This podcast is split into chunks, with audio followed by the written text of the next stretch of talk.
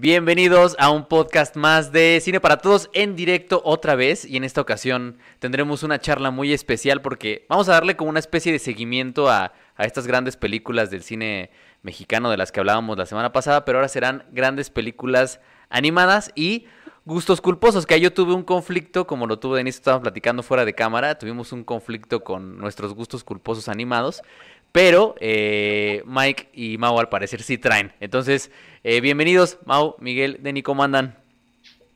Bien, bien, bien. Bien, afortunadamente bien. Sí, este, gustos culposos, sí, eso fue, fue difícil, o sea, coincido con ustedes en que fue complicado encontrar gustos culposos, pero yo sí traigo, traigo por lo menos uno, así que dices, esto es terrible, pero como está chido. Que sí te arrepientes de haber visto esa película. Tú, Miguel, tú que eres el, el máster aquí en el mundo de la animación. No, para nada. Creo que el máster era el, es el güero y no quiere, no quiere este, aceptar participar en una de estas mesitas de podcast. Bueno, que el, pues güero, el güero entró y se, y se, fue. Entró al Discord, decía que por error y se fue y nos, nos abandonó. Pero, ¿qué onda? Para, que, para hacerles ilusión. Pues sí, tengo este, mis, mis películas favoritas eh, de, de, este año, realmente. Y también este, mis tres películas de, de gusto irónico chido, ¿sabes? A ver, Igual, a ver ahorita, a ver ahorita.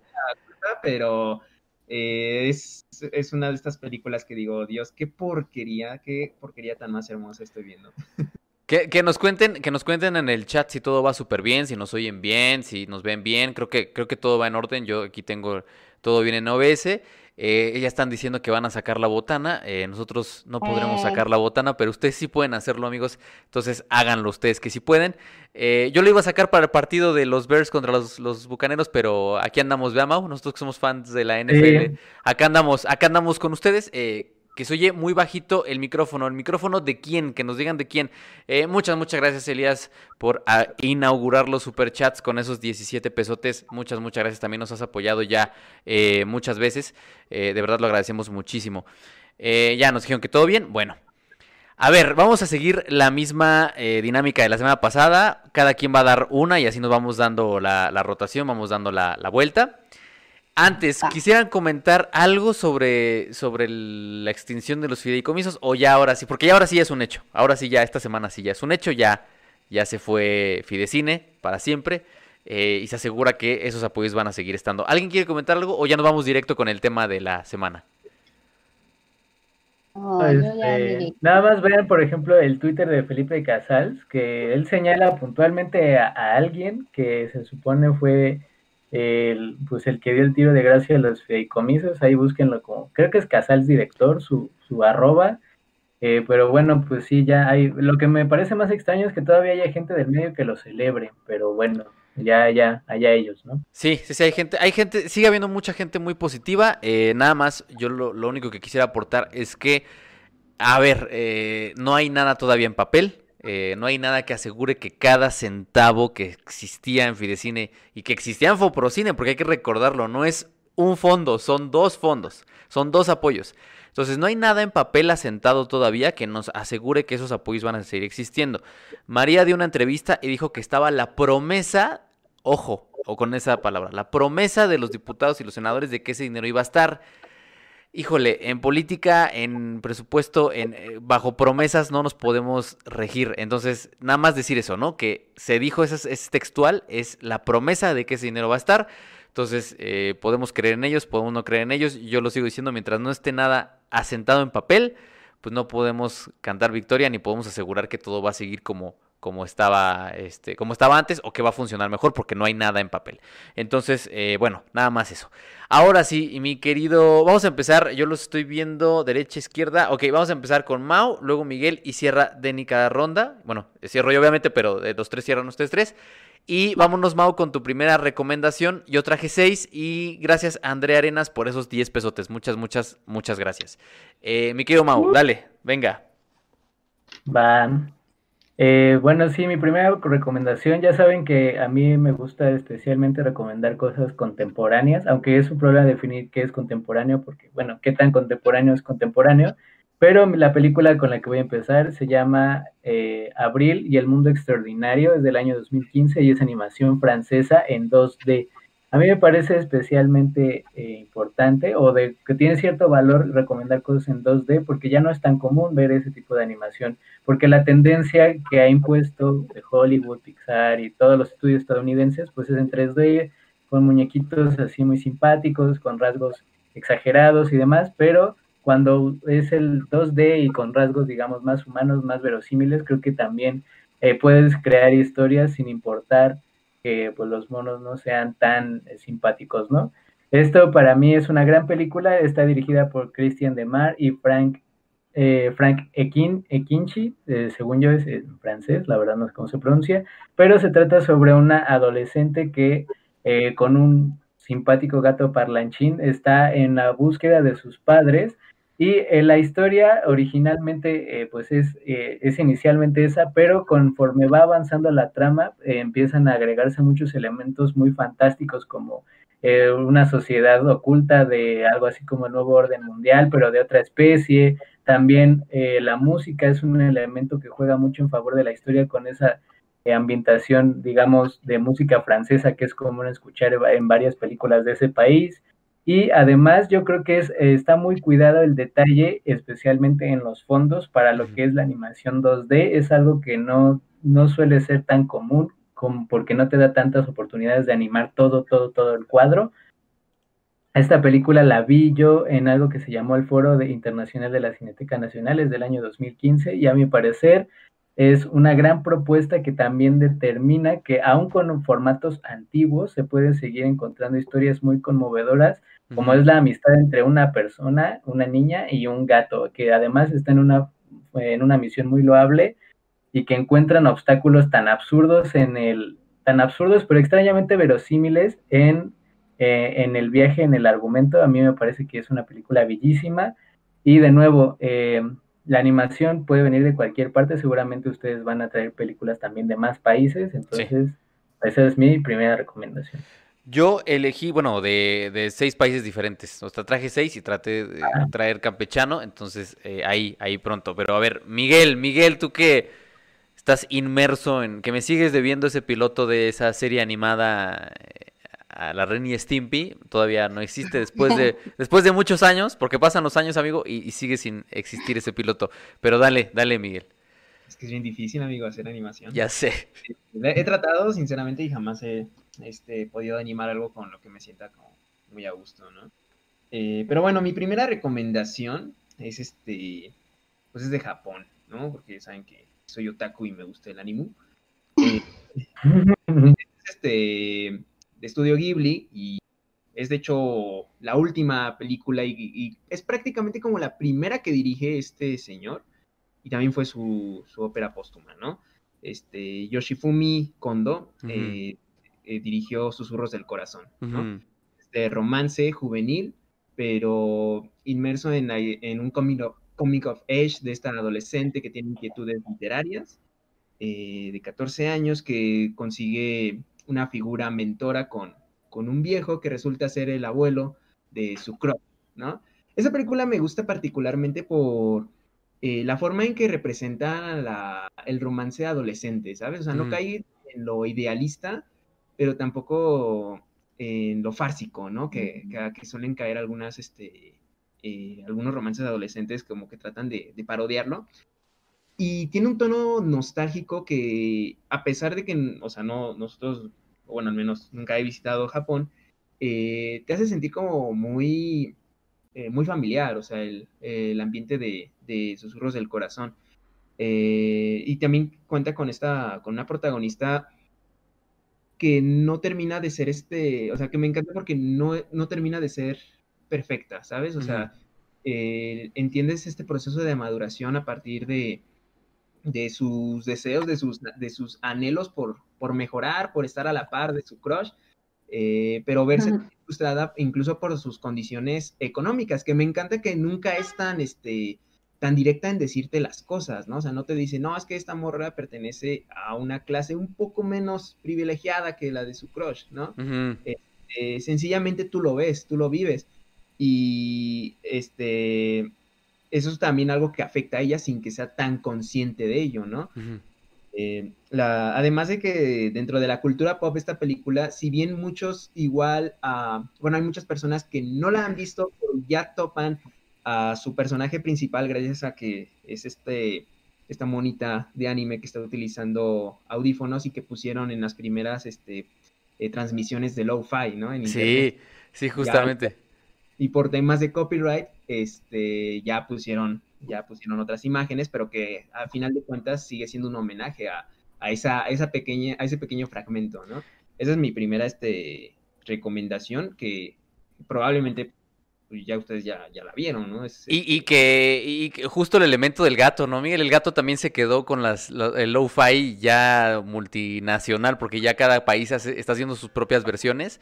Y Kondo, nada más mencionar yo, en mi caso el aporte es que Kondo pues estuvo desde los inicios del pre-Ghibli, ¿no? Desde, bueno, el Ghibli le dicen ellos, ¿no? Desde pre-Ghibli, ahí estaba Kondo eh, apoyando tanto a Takahata como a como a Miyazaki, ¿no? Entonces también forma parte de, yo sé que yo en el, yo en el video lo hice como a partir del tridente que era este Takahata, este Miyazaki y Toshio Suzuki, pero también siempre estuvo ahí Kondo, ¿no? Siempre él, él era como el heredero de, de estos dos y lamentablemente pues muere muy muy joven, ¿no? Se va muy muy joven y bueno, ahí hay un ahí hay un un testigo de su genialidad, que es esta, esta gran película. Nada más, antes de, si alguien más quiere complementar sobre Susurros del Corazón, agregar que Amadeus Graysmith, muchas gracias por esos 20 pesotes y nos extiende esta pregunta. ¿Han visto Mind Game? Los admiro mucho. Y luego, eh, Paulina Cruz Castañeda, el ilusionista de Sylvain Chomet es épica. Obvio Studio Yuri es lo mejor. Eh, yo ahorita hablaré de, del ilusionista. Y finalmente, nuestro productor de cabecera, mi querido ejecutor de Reyes, con 50 pesotes. Dice, saludos equipo Zoom, gran crossover el de ayer. Solo les faltó Christoph, sarcasmo. Eh, sí, faltó, faltaba, faltaba ahí el, líder. Yo, yo creo que faltaba más la filmoteca, pero bueno. Eh, ¿Alguien Mind, Game? ¿Alguien ya vio Mind Game? Yo no la he visto. Eh, ¿Alguien de aquí la ha visto? No. ¿Tú sí la viste? vayamos. Ay, Miguel ya la vio. Sí, de, es este... Ay, pues hablé de él en, en un podcast del director. Se me acaba de olvidar el nombre. Me, me choca mi, mi mente distraída. Este, es una maravilla, Mind Game. Igual, animación japonesa, eh, de Masaki Yuasa, el legendario, qué, pena que se me haya olvidado su nombre, el legendario Masaki Yuasa, eh, que, experimenta con su estilo, siempre este, tiene este estilo dinámico, este estilo alocado, pero con una historia que nunca, no sé, o sea, nunca sigue un hilo narrativo eh, tradicional. O sea, eh, se, toma, eh, eh, se toma las libertades incluso de, hacer Deus Ex Máquina, pero ah, presentándote a Dios como un ente irreverente y, que cambia de forma más por verse cagado que realmente por, por algo este, conveniente para la trama o algo simbólico, ¿sabes? y, no es, y ojo, no es spoiler porque eso pasa en los primeros minutos de la película, eh, y es creo que de las, este, bueno, creo que es uno de los primeros largometrajes de Yuasa. Y no volvió a repetir tanto ese estilo tan cambiante en su, en su animación, en sus animaciones posteriores. O sea, como que se mantuvo ya después en el 2D, este, mm. y digitalizado también. Eh, pero en Mind Game incluso llegaba a poner fotografías, ¿sabes? De, de, personas de la vida real y, lo, y los movía como pixilación. Eh, es una película que la verdad se lo recomiendo, chicos, si no la han visto. Que lo cocino y Amadeus siempre se rifa buenas recomendaciones, luego las pone ahí en los videos que hacemos y, la neta sí, sí se la sabe. Eh, Denny, tu primera. Pues yo voy a traer algo muy mainstream porque pues está, está ligado forzosamente a cómo le entré al cine, porque fue de lo primero que vi, de lo primero que me gustó y porque sí creo que además o sea, de tener como una, fibra muy nostálgica para mí, sí marcó una gran diferencia en la animación. Estoy hablando de Toy Story. Toy Story es em, la película que marca en la entrada de, con así, fanfarrias del, ordenador, de las animaciones hechas por, por computadora, pero también creo que la revolución viene en un sentido narrativo. Este hay, una, hay una charla de TED Talk de Andrew Stanton, si quieren verla, está cortita y muy ilustrativa de cómo empezó este estudio y cómo querían marcar una gran diferencia con Disney. Claro, terminan estando unidos a Disney, pero en su momento, en el inicio, ellos sí querían, nosotros nos queremos desligar de ese cine porque no queremos canciones, no queremos historias románticas, no queremos momentos de yo quiero tal cosa. O sea, creo que están muy claros en lo que no querían ser. Y eso marca una narrativa muy diferente. Versus a los otros personajes que de alguna manera son de los de Disney. Son personajes extraordinarios porque son princesas, porque están relacionados con algo eh, más allá de lo cotidiano. Llega Pixar a hacer algo como, claro, una cosa muy cotidiana son juguetes, pero con problemáticas muy humanas. Sí. Con problemas, o sea, Goody bien podría ser un eh, veinteañero, treintañero que no sabe bien a bien en función de qué o quién es.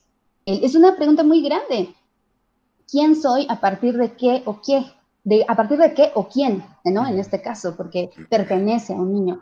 Y, y, por eso creo que es una gran película en ese sentido. Más allá de que sea la película hecha por computadora, marca una manera diferente de contar.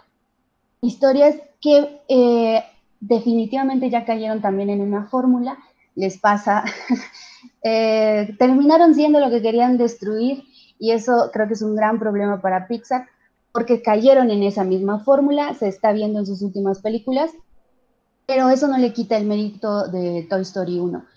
Creo que en sí, hasta la 3 son bastante buenos porque siguen como con la línea, pero con la 4 de verdad que rompen todo, para mí lo, peor, definitivamente no debieron de haberla hecho, porque rompe con todo lo que habían establecido en la 1, en la 2, en la 3. Si en estas tres películas había una exploración de quién soy yo a partir de ser el juguete de alguien más, eh, quién soy yo a partir de, ok, voy a ser ese juguete hasta que crezcas, ok, ya creció, pero el ciclo continúa. En el 4 le dan una autonomía a ese personaje que no, no necesitaba. Entonces, para mí, Toy Story 1 marca un, o sea, un cambio muy importante de técnicas y narrativas, pero lo alargaron tanto que pues, qué pena. Y eso es también un síntoma de lo que le está pasando al estudio. Sí, no, y bueno, ya hay planes para hacer más, más cosas. Eh, todavía con Toy Story, ¿no? Entonces ahí hay un tema también de que es algo que no, ajá, que no, que por lo parece que no va a acabar, ¿no? Yo, yo no tuve tanto problema con la cuarta, a mí sí me gustó mucho, pero sí justamente ya me gustó mucho porque creo que la, la, tuve que desligar de la trilogía, ¿no? O sea, sí, sí me parece que es un remanente ya innecesario, pues, pero como, como historia solita, sí me gusta mucho. Eh, Mau Miguel, algo sobre Toy Story, que sí fue este parteaguas, que por cierto ahí en Zoom, para quienes no lo han visto, tenemos una trilogía eh, dedicada al estudio. Entonces, si pueden verla, véanla, está bien bonita. Eh, Miguel, Mau, algo sobre Toy Story. Sí, yo estoy en absoluto desacuerdo con, con Denise. Yo, eh, yo creo que la, la cuarta película es la más ingeniosa de todas, de hecho. Yo, o sea, yo, no, yo también creo que no la debieron haber hecho, en eso estoy de acuerdo. Que ya con ese cierre estaba bien. Y de hecho, eh, hay una crítica eh, grupal que hicimos todos, o sea, todos dejamos nuestros pareceres en, en, el sitio de Zoom, ahí por si la quieren buscar, sobre Toy Story 4 en específico. Y sostengo hasta el día de hoy, después de volver a verla, que a mí, a mí me parece que es algo sumamente ingenioso que este tipo de dudas, como la dijo Denise, pero vengan de un franco utensilio, que es el, el Porky, y que ese tipo de cuestionamientos se inserten en la cabeza de Woody para pensar que mismo él es un utensilio como tal, o sea, él es, una, es un ser desechable en su, en su cualidad, en su ser de juguete. Entonces yo creo que ese tipo de analogía, si bien tiene sentido lo que dice Denis con eh, significarse a través del dueño, a través de ser una propiedad, bueno, significarse a través de tu utilidad. Entonces a mí eso me parece que es algo muy ingenioso. Yo también creo que eh, no es la mejor, pero sí es la más ingeniosa. De las cuatro yo la defiendo, pero no sé qué más piensen ustedes. Sí, no, no, no, no. Yo con la con la cuatro también me quedo. Eh, Miguel, Miguel, perdón. Pues yo aquí estoy en desacuerdo con Mau. Se viene no, calmen, calmen sus caballos, calmen sus caballos, por favor. Caballos, no, Mau, estás todo mal. No, es cierto, este, yo pienso sinceramente que la cuarta es una buena película, pero echa a perder varios elementos de que ya habían este, construido bastante bien en la trilogía. Eh, y sobre todo porque si bien eh, la, el cuestionamiento que hace Forky, ¿no? O sea, de, es que yo pertenezco a la basura, yo soy basura, soy un utensilio, eh, ya no estoy siendo utilizado para mi objetivo principal, ¿no? Que es, este, pues, pues, que ayude a alguien a comer, ¿no? Ya, este, mi, mi labor ya debió de haber terminado, ¿no?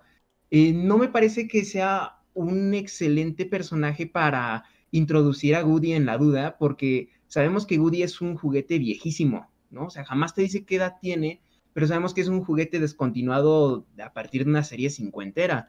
Y es un personaje que desde la primera película está seguro de su lugar en el mundo. O sea, es difícil, ¿no? Y este, que, que seres vivientes es, es, cagado porque estamos hablando de juguetes, ¿no? Pero eh, que seres conozcan su lugar en el mundo, pero Buzz Lightyear eh, tuvo ese conflicto, ¿no? Y a Buzz lo entiendes porque era, eh, era nuevo, era este, un juguete que tiene todo su arco de personaje para no solamente aceptar que no es lo que él creía, ¿no? Sino que aceptar incluso el ser un muñeco, ¿no? El que no, tiene, que no va a salvar al universo, a la galaxia, ¿no? Como era lo que quería, sino sencillamente está para, este, acompañar en sus aventuras a un niño de, de como 10 años o menos.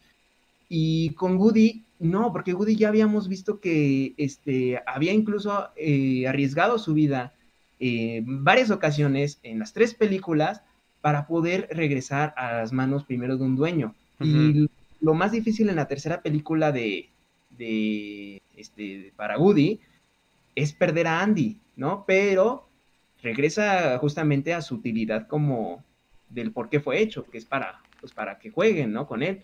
Y por eso a mí la cuarta me saca mucho de onda, o sea, digo, va, lo que hace el personaje de Molly tiene sentido, ¿no? Que en la tercera película lo quisiera mucho y que después se, se, o sea, que ya no le importa como mucho el deshacerse de él o perderlo. Digo, pues sí, porque es una niña muy chica, ¿no? pero Woody, Woody se supone que ya pasó por, o sea, por una evolución, ¿no? O sea, creo que aquí está contrarrestándolo por el bien de sacar una cuarta película y no sé, o sea, yo personalmente pienso que lo mejor que hubiera eh, quedado con un Toy Story 4 fue eh, adaptar, o sea, ver qué era lo que hacía Betty Boo, ¿no? O sea, sí. no necesitábamos realmente como mucho de, este, de ver qué pasaban con estos personajes porque ya habían encontrado como un hogar, o sea, ya intuías de en algún momento sí, los van a tirar o, va a pasar algo, pero eh, ¿para qué necesito tener, por ejemplo, al señor Cara de Papa, a Stinky, eh, a Rex, o sea, sencillamente están porque saben que a los, a los fanáticos de, la tercera, de, la trilogía original, los van a querer volver a ver, ¿no? Es, eh, entonces, este, siento que por eso es, esta película de la, la, cuarta película de Toy Story, o sea, sobra bastante, ¿no? O sea, tiene, tiene momentos brillantes, ¿no? Tiene momentos muy bonitos, eh, pero eso, o sea, se vuelve muy conmovedora cuando te olvidas un poco de quiénes, bueno, de quiénes eran sus personajes, ¿no? Pues de, que Woody pasó por una evolución muy distinta a la que de repente ya abruptamente... Tiene la... En la cuarta película. Sí, sí, justo era lo que te decía. Yo, yo la, aprendí a querer desligándola de la trilogía original, ¿no? Yo, yo, digo que, yo sigo pensando que es una gran película que funciona muy bien solita. Y me parece que Gabi Gabi es uno de los mejores villanos, no solo de, la, de las películas, sino de Pixar en general. Eh, nada más rápido, Amadeus dice Alice de Janes Van Mayer, esta es mi aportación, cine onírico pesadillesco que nunca le pondría a un niño de 5 años. Eh, yo también traigo una de, de Mayer, pero ya para irle metiendo velocidad, yo nada más para decir, sé que ya lo he dicho muchas veces, por eso no me detengo mucho. Eh, mi película favorita animada por motivos personales es Ratatouille, pero bueno, nada más la menciono como dato al margen. Mi número uno es una película de Martin Rosen. Eh, dirigida por Martin Rosen y que está basada en una historia de Richard Adams y se llama The Plague of Dogs o Los perros de la plaga. Que yo, yo sabía que, se llamaba La plaga de perros, pero ahora ya vi que es Los perros de la plaga. Una película de 1982 de un director que, eh, también como ya lo he mencionado muchas veces, es una de las principales fuentes de inspiración de Guillermo del Toro. Básicamente se trata de eh, un par de perros que son sometidos a experimentos brutales en un laboratorio, un buen día se escapan y lo que vemos nosotros en la película pues es cómo estos eh, perros intentan alejarse de los humanos que los han maltratado durante tanto tiempo y también vemos las consecuencias psicológicas y físicas que han, sufrido a partir de, todos estos maltratos a los que se han visto sometidos. Eh, me gusta mucho porque de alguna manera tiene una hermandad estética y narrativa con otra película también de Martin Rosen y Richard Adams, que es Watership Down, de la cual le hicieron una serie en Netflix bastante más digerible que la película de Martin Rosen. Y bueno, eh, lo interesante de esta película es que no es, no es nada más o sea, no se queda en esta capa superficial, pues, del maltrato animal, de los experimentos, de las consecuencias, de la relación entre estos personajes, sino que además ahonda de alguna manera también en lo que hacen los medios masivos de comunicación, ¿no? Los perros en algún momento se tienen que alimentar y los medios masivos los pintan casi casi como los chupacabras y a partir de ahí se desencadena una campaña de odio contra ellos y una campaña de, de, que, de que hasta militares van a cazarlos, ¿no? Entonces, es, es una película que sí es muy trágica. Eh, a mí me parece un final esperanzador. El libro tiene un final positivo, muy, muy positivo y muy esperanzador. Que desafortunadamente ahora está un poco manchada. Sí quiero, sí quiero dejarlo como con ese adjetivo. está un poco manchada por un video que hizo Dross hace muchos años. De las siete películas más perturbadoras de la historia, ¿no? Y, y no es forzosamente eso, ¿no? O sea, no es perturbadora. Al contrario, es una historia que nos enseña a, querer a los animales. O sea, al final creo que una de las, de las metas de unos protagonistas, que es Snitter, a quien le hacen, eh, le hacen, digamos, experimentos cerebrales, él queda dañado y tiene sueños y pesadillas oníricas despierto, ¿no? Eh, sueños oníricos acá muy, muy, muy, muy, muy hardcore. Y, y lo que pasa, lo que su única misión en la vida es reencontrarse con su dueño, ¿no? O sea, es, es así de, de sencillo, ¿no? Es lo único que él quiere, él quiere reencontrarse con su dueño. Y entonces es un perro que aún confía en los humanos a pesar de todo lo que le han hecho, ¿no? A pesar de todas estas mm. atrocidades, él sigue confiando en los humanos, sigue queriéndose encontrar con sus con su dueño y ese es su, su meta, ¿no? Y Rolf es un perro desconfiado que le ayuda a encontrarse con su, con su dueño. Entonces, eh, es una película muy bonita y ya nada más para cerrar, de verdad, véanla sin esta idea de que es una de las películas más perturbadoras en la historia de la humanidad y véanla con esta idea de que artísticamente es una maravilla de película y de que de verdad eh, lo estaba viendo hoy en la mañana. Somos el país con más perros callejeros del mundo. Hay más perros callejeros, hay más perros callejeros en México que niños eh, menores de 9 años. Hay, creo, que, creo que el dato era 23 millones de perritos que están en la calle. Entonces, si en algún momento ustedes pueden darle de comer a un animalito así, que, que, lleva días sin comer, si pueden apoyar un refugio que esté cerca de sus casas, por favor, háganlo. Por favor, de verdad, no se van a arrepentir. Yo tengo dos perritas rescatadas y son una maravilla. Entonces, si pueden hacerlo, háganlo. Plaga de Perros, eh, The Plague of Dogs de 1982 de Martin Rosen y apoyar a los animalitos que no tienen alternativas. Eh, Mau, tu siguiente película. Sí, película. Eh,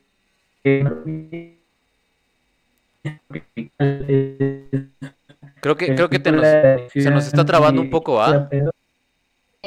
Sí, Mau. Internet, pero no. Te oímos, te oímos súper trabado, Mau. Este. A ver, ya, ya anda ah, mejor. Ahí estás, ahí estás, ahí estás. Ya te oyes. Va. Eh, mi siguiente película es una película de animación latinoamericana, viene de Colombia y se llama Virus Tropical. Es una película dirigida por mm. Santiago Caicedo que tiene ilustraciones de una chica, de hecho es una historietista muy famosa en Latinoamérica y ahí en su país, que se llama Power Paola. Eh, de hecho, ahí hubo una, cuando llegó a la película México, en, como parte del Foro Internacional de la Cineteca de nuevo, también hubo entrevistas y Power Paola también estuvo en la, en, digamos, la promoción de la película porque ella hizo los dibujos. Es una película sobre una chica que es original, originalmente concebida como un virus, es decir, creen que su mamá tiene una enfermedad, es un virus tropical, por, eh, de eso le dicen los doctores, y resulta que era ella. Eh, veo, que Miguel se está moviendo. Miguel se está peleando con su este, cámara. Todos, yo, yo tengo una yo tengo un, una app que supuestamente es la mejor, y un cambio me veo súper congelado, friseado, todo, todo está eh, malísimo aquí, pero, pero dale, Mau. A mí también. Ah, sí, entonces les decía que eh, pues ella al ser concebida como inicialmente como una enfermedad, pues, eh, pues la vida siempre le empieza, le lleva a caminos, digamos, muy inusuales, además tomando el, el contexto de que ella es una niña eh, de bajos recursos en un país como Colombia, que sufre muchas carencias y además con siempre los deseos de convertirse y tener las y cubrir las expectativas que la sociedad tiene de ella. Entonces, la película retrata cómo es que ella encuentra el camino para convertirse en Power Paola, es decir, es la película de Power Paola que ella misma animó.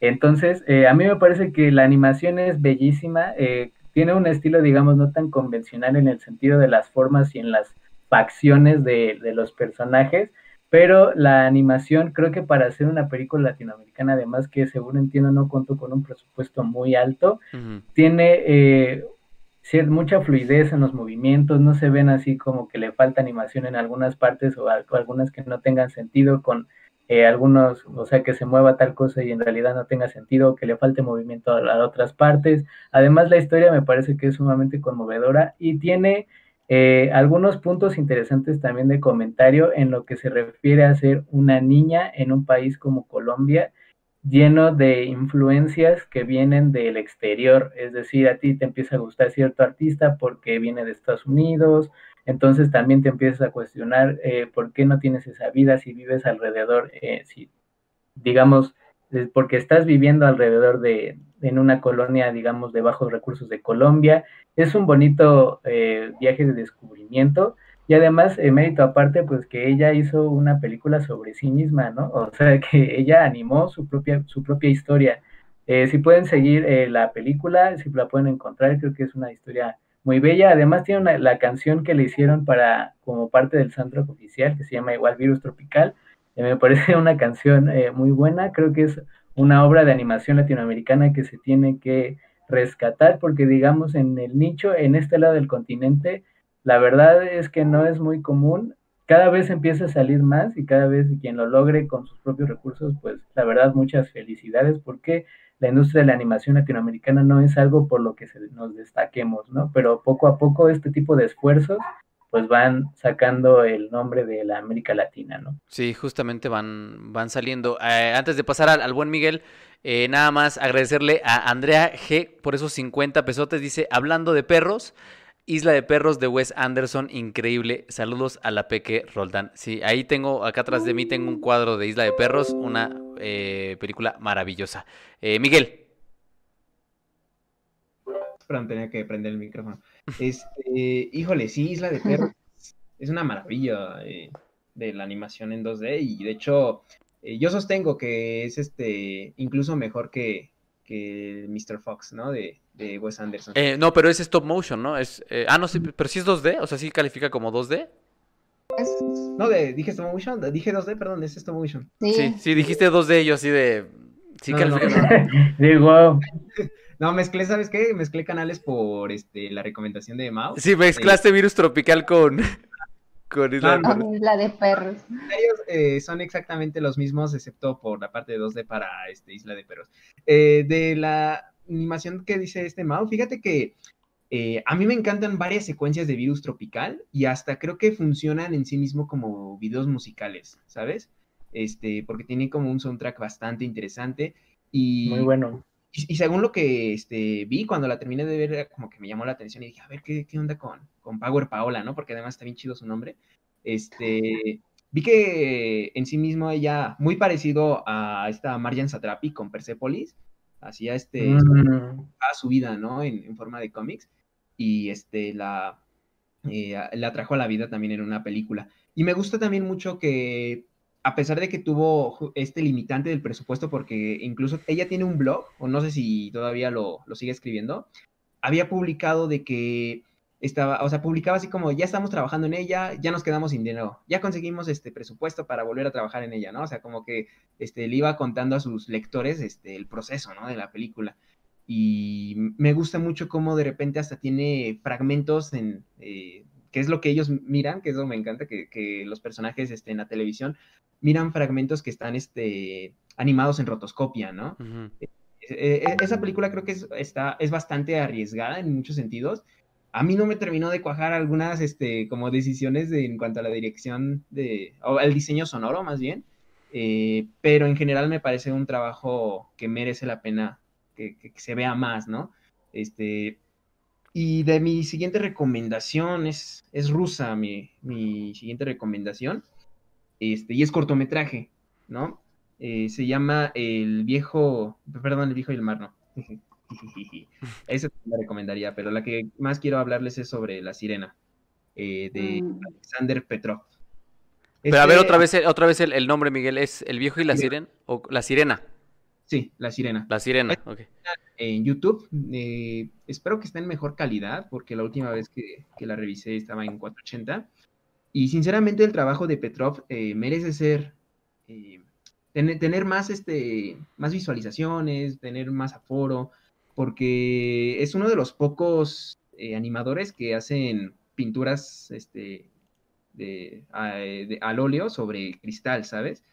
Eh, y le quedan impresionantes, sinceramente. Hace, hace muchísimas adaptaciones literarias. Y particularmente quise recomendar este, Sirena porque, no sé, hay, hay algo como que me tocó cuando, cuando la vi, eh, que sus otros cortometrajes no lo hicieron. Y no es porque sea, no, no lleguen al nivel o, algo parecido, eh, sino más bien creo que es este, por esta mezcla de, de historia eh, de romance prohibido juvenil, otra vez el romance con eh, una con una figura este, paterna que está como muy e, está como muy atada a los remordimientos de, un romance en el pasado, ¿no? A, lo que no se hizo, este, y como que tiene esas dos, este, esas dos fases en un solo cortometraje de unos 11 minutos, que tiene además este, las bellísimas imágenes que solamente Petro puede, puede ¿no? y puede animar. Eh, me gusta mucho también cómo juega con su propio formato, bueno, que es una pintura, eh, al momento de hacer elipsis, ¿sabes? De repente este, tenemos flashbacks con este, close-ups, pero que es el viejo cuyas manchas de pintura se transforman en, en su juventud, ¿no? En, en, él, este, pero más joven y son este, realmente impresionantes. Además, la forma en que dibuja, bueno, en que pinta el mar es, es increíble. O sea, las, los, los, tonos son, este, son, son tonos este, incluso sombríos, eh, pero también llegan a tener como esta esencia, eh, no sé cómo decirlo, muy, muy hogareña de alguna manera. O sea, como, este, pareciera ser casi, casi un... E, esta película es como si te invitara a verla con, una mantita y un chocolate caliente, ¿no? O, esa impresión me da a mí. Eh, y lo que también me gusta es que no, no utiliza muchos diálogos, ¿sabes? O sea, los diálogos que utiliza son este, en oraciones, sobre todo. Entonces tiene como una carga simbólica bastante poderosa y que yo la recomiendo ampliamente. Estaba mencionando este, El viejo y el mar porque esa es su película que ganó el Oscar, ¿no? Que ha sido nominado al Oscar, pero lo han ignorando, lo han ignorado como no tienes idea. Eh, pero el único que dieron, por el que le dieron el premio es El viejo y el mar, que es una adaptación de la novela de Hemingway, este, que también recomiendo, pero yo ahorita me, quedo con la sirena, amigos. La sirena. Y mientras, antes de pasar con, con Denise, agradecerle a Estefania Acuña por esos 10 mil que son eh, pesos colombianos, me imagino. Dice, vengo a dejar mi aporte y los escucho en podcast. Los admiro un montón. Muchas, muchas gracias. Eh, un abrazote desde Bogotá. Un, un, abrazote desde la Ciudad de México hasta Bogotá. Muchas, muchas gracias, Stephanie, eh, por el apoyo. Denise. Ah, pues nada más agregando a, a lo que mencionó Miguel, que creo que eh, explicó muy bien el trabajo de, Petrov y que mm, creo que a veces la, tradición que tienen los animadores de Europa del Este no, muchas veces es reconocida y él creo que es un gran representante de esa animación. Eh, además de que se queda en, la mayoría en cortometrajes, hasta donde sé, creo que tiene puros cortometrajes él. y, bueno, en cortometrajes. Sí, sí, sí. Y, pero o sea, tienen muchísima potencia sus, cortometrajes, ya lo mencionaba Miguel en esta transformación. Una de las cosas que a mí me agrada mucho de él es eso, o sea, em, utiliza la misma plástica, tanto física como, o sea, la, plástica entendida como pintura, pues, eh, para transformar, para, para hacer estas, estos, estos encabalgamientos de la misma historia yo iba a hablar, en, lo iba a mencionar y a mí me gusta mucho el sueño del hombre ridículo, justo porque si en algún punto te preguntan, ¿por qué tiene que ser animación? Bueno, porque hay veces que las posibilidades de eso te da a nivel narrativo también, ¿no? Y en este caso, hablar del inconsciente, pues te permite eh, esta deformación de figuras, esta, estas transiciones tan suaves, estas transiciones casi como que se va, una cosa se metamorfosea en otra. Mm. E, eso creo que es una de las grandes virtudes de Petrov. Y pues sí, qué bueno que lo has mencionado, Miguel. bueno, y mi siguiente recomendación es Mary and Max de Adam Elliot. Sí, y se pega con la mía. Yo también la tengo en la número 4. Entonces de una vez también aprovecho, pero vas, dale, Denis. Bueno, nada más agradecer a Just Miguel que dice, eh, recomiendo Vals con Bashir. ¿Conocen algo similar? Nos pregunta con esos 20 pesotes. Pero ahorita, ahorita saldrá, yo creo que, que temas de animación similares. Eh, ya, perdón, Denis. Yo también tengo Mary and Max. Dale. Sí, gran película. Eh, igual que la anterior, para mí está ligada como algo muy interno porque creo que es la película que me, que me enseñó esta idea de la imperfección. Algo con lo que yo estaba como muy peleada con las, ahora lo entiendo como con este tipo de animación que pretende lo demasiado eh, eh, todo impoluto, todo correcto, a nivel técnico y a nivel estético, a nivel este, narrativo incluso de poner a tus personajes que sí, claro, pasarán problemas y lo que tú quieras, pero al final se restaura, ¿no? Hay un, se restaura la felicidad, se restaura el mundo y todos, todos contentos y todos felices, ¿no? Y lo mismo, la, animación parece ser que tiene que ser prístina, ¿no? Que no se vea nada, ni el hilo, ni, ni nada de esto. Y creo que Mary and Max es esa película de la imperfección a nivel narrativo y a nivel eh, técnico. No porque sea mala, no porque esté mal hecha, pero bueno, están, están hechas en stop motion y si tú la comparas con Coraline o la comparas con muchísimas otras de Laika, bueno, ese es un stop motion pulidísimo, muy valioso. Pero acá creo que no era el objetivo de que estos movimientos fueran tan fluidos que en algún punto dijeras, oye, ya no estoy viendo una película en stop motion, ya estoy viendo algo casi casi digitalizado y creo que no, no es el punto. Eh, se siente todavía como rústica en ese sentido. Y a nivel narrativo, lo mismo. Está hablando de la, de la, de la amistad entre estos, entre estos dos personajes, la niña y este adulto con Asperger. Y lo, lo mismo, y, y, ellos, y este personaje lo dice muy bien. Yo, o sea, tú eres mi amiga y, te perdono por lo que hiciste, porque eres imperfecta y yo también soy imperfecto. Entonces, eh, esta idea de, no hacer tan, tan prístina la animación, ni los temas, ni cómo los abordan, creo que fue eh, para mí Marian Max la película que me lo demostró. Sí. Y poco a poco creo que se va como trabajando muchísimo más esta idea de que la animación incluso puede irse por esa vía.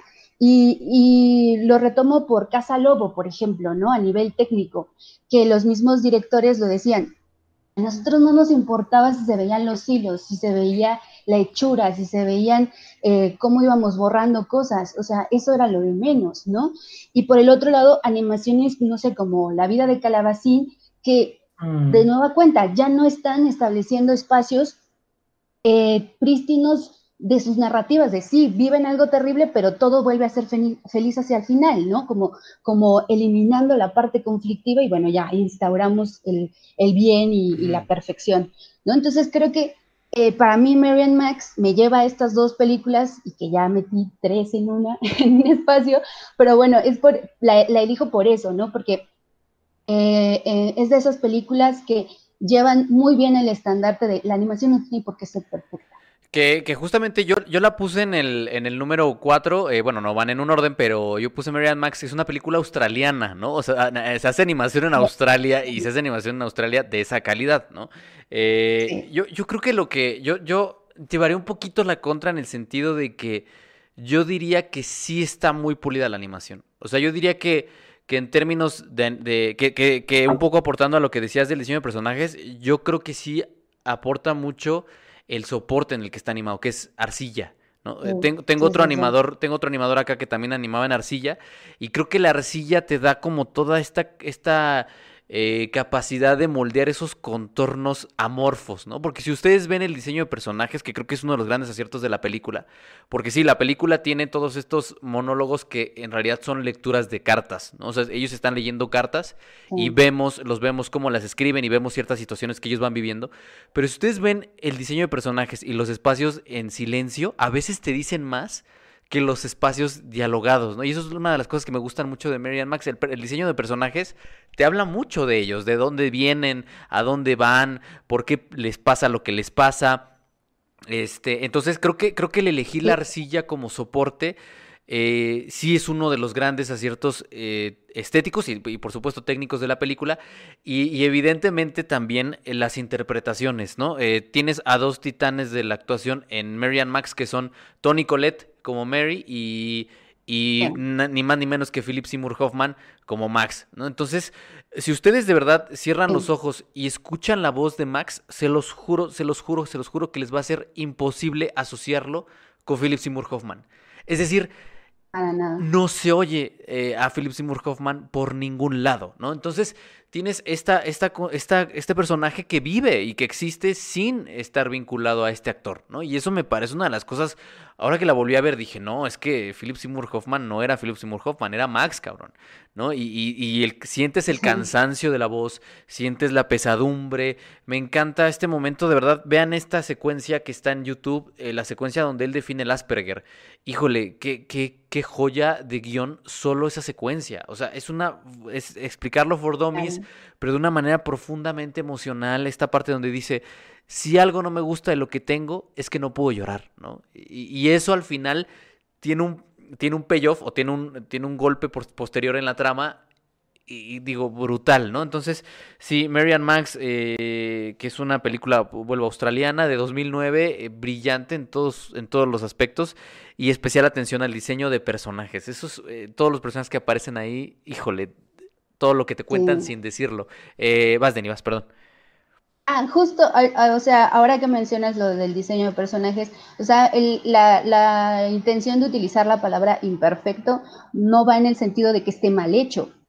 Yo solo lo, como que lo llevo hacia la idea de que justo sus personajes hasta eso son grotescos, ¿no? En su diseño. No tienen por qué ser estos personajes a la Disney en la que todos sus gestos son eso, llevándolos como hacia algo muy prístino. Y de este lado no, o sea, porque eh, sus la caracterización de sus personajes hablan mucho más de ellos, los hacen, creo que tal vez la, palabra también eh, sería más adecuado decir rústico, ¿no? O sea, yo, yo, quiero, eh, yo quiero ver que se muevan, que, que, que, no haya una idea de, uy, no se, no se alcanza a ver la hechura de esto, no, para nada. Creo que, y eso es un gran acierto para mí. Sí, sí, el hecho de que es que se vea que está hecho de este material, pues, ¿no? No, no hay una réplica de la realidad como tal, como hay veces que eh, una de las... De las sí, no, el Rey León. Ah, por ejemplo, ¿no? Lo del Rey León, o sea, muchos, muchas animaciones que ya tienen al realismo y es como de, híjole, pero entonces, ¿para qué tiene el sentido de que lo hagas animado, no? Sí, completamente. Completamente. Eh, Miguel, Miguel se nos, se nos desapareció, supongo que debe andar por ahí, pero Mau, Mau, tu siguiente recomendación. Tu tercera ah, recomendación. Eh, vi en el superchat alguien nos preguntaba si conocíamos un trabajo similar de la película que mencionan. Y observé, eh, busqué la película y porque no, no la he visto, pero por el estilo de animación me vino a la mente que es Un día más con vida de Damián Nenou y Raúl, de la Fuente, que habla sobre el periodista Richard Kapuscinski. Kapuscinski. Eh, la verdad, eh, cuando yo vi la, eh, digo, voy a hablar de esa porque, bueno, ya, ya he entrado en el tema y además para contestar la, la pregunta, eh, la verdad cuando yo vi que era de Kapuczynski ya, este, como que sí entré con un prejuicio porque a mí por, estudié periodismo, entonces yo ya estaba hasta el gorro de Kapuczynski porque nos lo repiten y lo repiten y lo repiten en la escuela, como el periodista, este, con la vocación y demás, pero cuando vi la película es imposible no emocionarse con eh, la historia de este hombre que está cubriendo el proceso de liberación de Angola.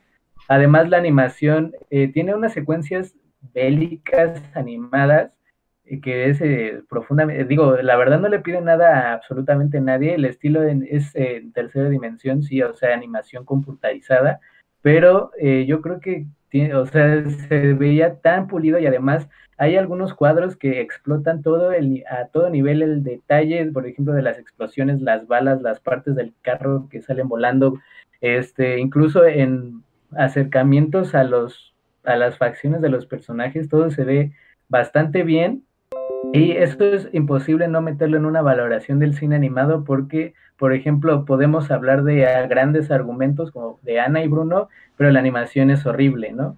Y la verdad, o por lo menos es horrible sin que necesariamente tenga que ser así, porque ahí se veía una mala calidad y no necesariamente que fuera así con un propósito narrativo, como lo que ustedes acaban de mencionar con Marian Max, ¿no?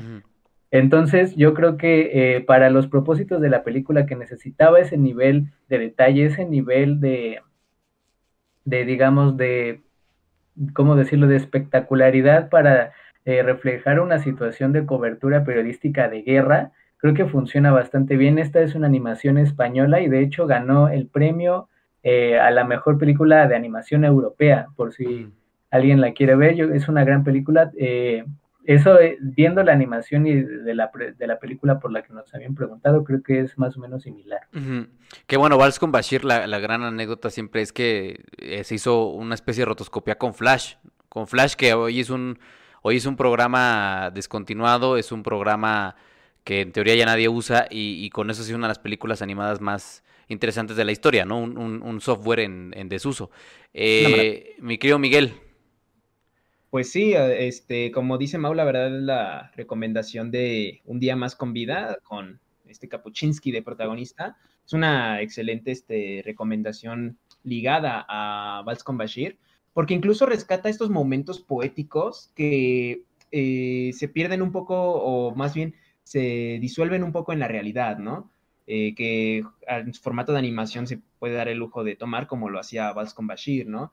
Eh, sin embargo, igual y aquí en, ¿cómo se llama? Este, en otro día con vida, eres consciente, ¿no? Quizá es lo que se aleja un poquito en cuanto al, estilo de la película misma. Eres consciente cuando lo que estás viendo de forma surrealista o las imágenes surreales este, e interesantes, los collages eh, visuales extravagantes, sabes que es algo, una metáfora del pensamiento de Kapuczynski, ¿no? Mm.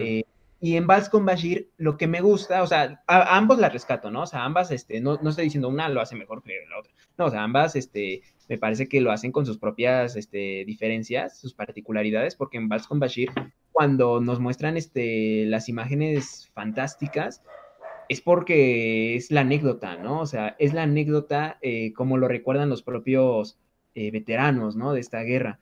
Y, o sea, ellos te lo cuentan así como, pues es que así lo viví, ¿no? Igual y estaba tan asustado que empecé a alucinar, ¿no?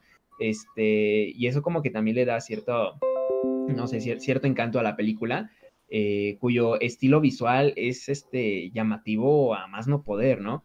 Eh, pero bueno, a ver, eh, mi siguiente recomendación ahora es una película este, americana, es este, bastante popular, pero en su momento, pues fue mal y, es de hecho de un director que, que por ahí estaba mencionando el buen Jerry en su recomendación de Ratatouille, que es Brad Beard, con El Gigante del Hierro, El Gigante del Hierro de, del 99.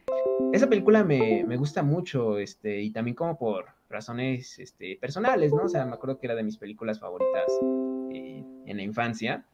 Y tuvo esta, bueno, tuve esta ventaja como de, de, verla en diferentes épocas de mi vida y encontrarle siempre como como cosas bastante positivas, ¿no? En la última, eh, sumergirme un poquito más eh, este, en la onda del beat, bueno, de ponerme a investigar un poco más de la onda del beatnik, gracias este, a esta figura paterna que, tiene eh, nuestro protagonista, ¿no?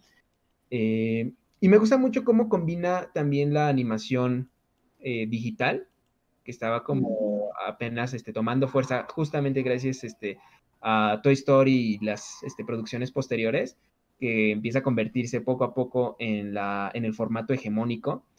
Eh, y lo combina bien con, una animación este 2D, ¿no? Una animación tradicional. Eh, y como que encuentra la manera de que no se vean, ¿cómo decirlo? Muy dispares, ¿no? De la una de la otra. O sea, como que todavía estaban en pañales. Sin embargo, el, propio diseño de, del gigante de hierro este, quedaba perfectamente bien en, este, en animación 3D. Y se ve, eh, o sea, ¿cómo decirlo? O sea, esa rareza entre los humanos y, el propio este, robot, ah, o sea, se ve bastante natural, no sé si me, si me estoy dando a entender. Eh, y me encanta cómo lograron hacer un personaje tan, tan tierno de, un monstruo, ¿no? Eh, cómo juegan justamente con las dimensiones y la perspectiva de, del propio este personaje para este, darle como ciertos momentos emotivos que necesita la película, ¿no? Y, que lo logra bastante bien, ¿no? Y además me, gusta mucho cómo maneja las referencias con Superman, eh, rescatando a ¿no? O sea, eso me agrada porque no es este una referencia que te la que te la mete nada más porque sí, ¿no? O sea, porque ah, es que ya sabemos de que a los fans de los cómics nos van a hacer este mucha bulla si metemos eh, la portada de tal número de cómic. No, o sea, están rescatando justamente los este, las historietas, las, este, las características de Superman que mejor le funcionan, ¿no? A la historia que está contando. Y cómo rescata también la parte de la paranoia por la por la bomba atómica. Una sociedad que este eh, que está viviendo el sueño americano, ¿no? Y que incluso los años 70 e incluso los 80 miraban este, los años 50 como la época idealizada, ¿no? Por lo, por, porque eran como tiempos más, este, más sencillos, eran tiempos como este, más fáciles de vivir, ¿no? Porque estaban justamente en el apogeo americano, pero se los olvida, ¿no? Este, siempre como que estas eh, visualizaciones, eh, estas revisiones nostálgicas olvidan justamente la paranoia por, por la bomba atómica y de la Guerra Fría, ¿no? Que está bien representado en su antagonista. Me, gusta mucho, o sea, la verdad, este gigante de hierro, cómo tiene esta mención a la Unión Soviética. Eh, y es solamente como un fantasma, ¿sabes? La Unión Soviética, a final de cuentas, en la película, porque el verdadero villano es un agente del gobierno de exactamente. Y, justo ya empezó, ya empezaron la, la, la guerra de superchats Justo por eso, mira, ahorita les digo, eh, Alondra, rápido 50 pesitos, dice 50 pesitos porque Mauricio mencionó virus tropical y amo a Power Paola. Nos dice Amadeus Graysmith con otros 20 pesotes, muchas, muchas gracias. It's Such a Beautiful Day de Don Hersfeld Bros. Y Tonatiu Aguilar eh, dice 50 pesotes, ahí va por el gigante de hierro. Bien. Gracias. Gracias. muchas, muchas gracias. Muchas, muchas gracias. Gran película, gran película. Eh, Denny, tu tercera. Ah, perdón, perdón, perdón. Eh, ¿Debes decir algo, Miguel? Sí, rápido, del este super chat de Amadeus. Eh, esa Beautiful Day. Es genial. Me, encanta este Don Hertzfeld. Y la primera vez que lo conocí fue por un intro de, Los Simpsons, ¿no? Eh, que es el, intro más chingón que, creo que tiene la serie, en mi opinión. Este. Y no sé, o sea, si no la han visto, sinceramente véanla. También el, el propio este, eh, no, sé cómo pronunciar al buen Hertzfeld. Eh, tiene animaciones cortas que valen muchísimo, muchísimo la pena. Tiene un humor bien particular que está, está bien rico. Ahora sí, perdón, Denny. No, no te preocupes. Este, no, pues abonando un poquito a lo que mencionabas de... Mm, ¿Cuál era la película que estabas mencionando hace rato? ¿Cuál? ¿Quién? ¿Quién? Ah, El Gigante de Hierro. Miguel, este, sí es lo que mencionabas de cómo eh, eh, utilizaron el 3D este, con el 2D y también incluso como un refuerzo de algo narrativo, porque mencionaba eh, Brad Bird que mm, lo habían utilizado como incluso para que se vea distinto, pues al final de cuentas es algo de otro, del espacio, ¿no? entonces no, no, no saltaba tanto que si se veía diferente, pues abonaba la misma historia. Y algo que a mí me agrada de esa película es que utilizan a, la, a la infancia como mentores de vida, por así decirlo, ¿no? O sea, él termina siendo quien guía a este personaje que, si bien eh, retoma como un poco la estética de estos eh, personajes monstruosos de los 50, la, misma carga de esas, a veces de esas películas a la Frankenstein, ¿no? El monstruo tal vez no es monstruo, ¿no? Tal vez es, simplemente un ser eh, no comprendido en el espacio en el que lo, insertan.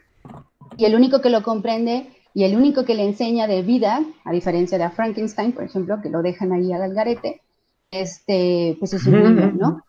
El único que responde como a yo te voy a enseñar eh, realmente qué es vivir, el alma, eh, la voluntad.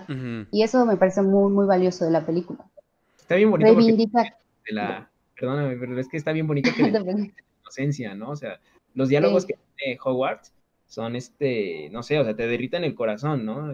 son como bastante auténticos. Es, muy bonito, la verdad.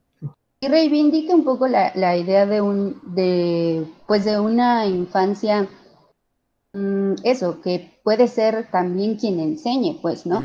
Al final de cuentas siempre te ponen esta idea de, no, el, el adulto es el que enseña al chico y pues no tiene por qué ser siempre así, es, muchas veces son ellos, los infantes, quienes enseñan cosas mucho más densas y mucho más reflexivas a los adultos. Ahora sí, Denny, tu, tu película. Bueno, eso, nomás. Eh, perdón, sí, rápido. Aquí voy a meter el desorden, perdónenme. Pero es que era muy complicado y yo sí quería hacer mención a esto. Para mí, creo que una de las fuentes más creativas de la animación son los cortometrajes. Entonces, yo realmente no voy a dar una, tercera película, más bien mi recomendación es vean cortometrajes animados.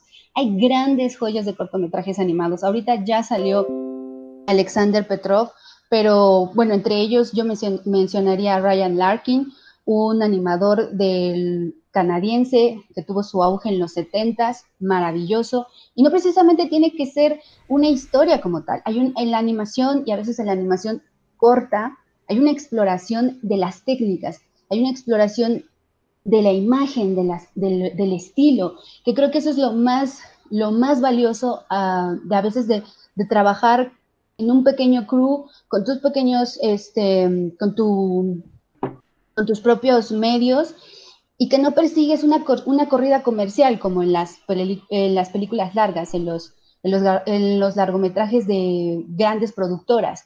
Y por eso, para mí, la gran recomendación es vean eh, cortometrajes animados. Entre ellos, pues para mí, de los mejores que he visto, Alma, del, del español Rodrigo Blas. Ya les mencioné a Ryan Larkin, es una joya lo que, lo que él hizo.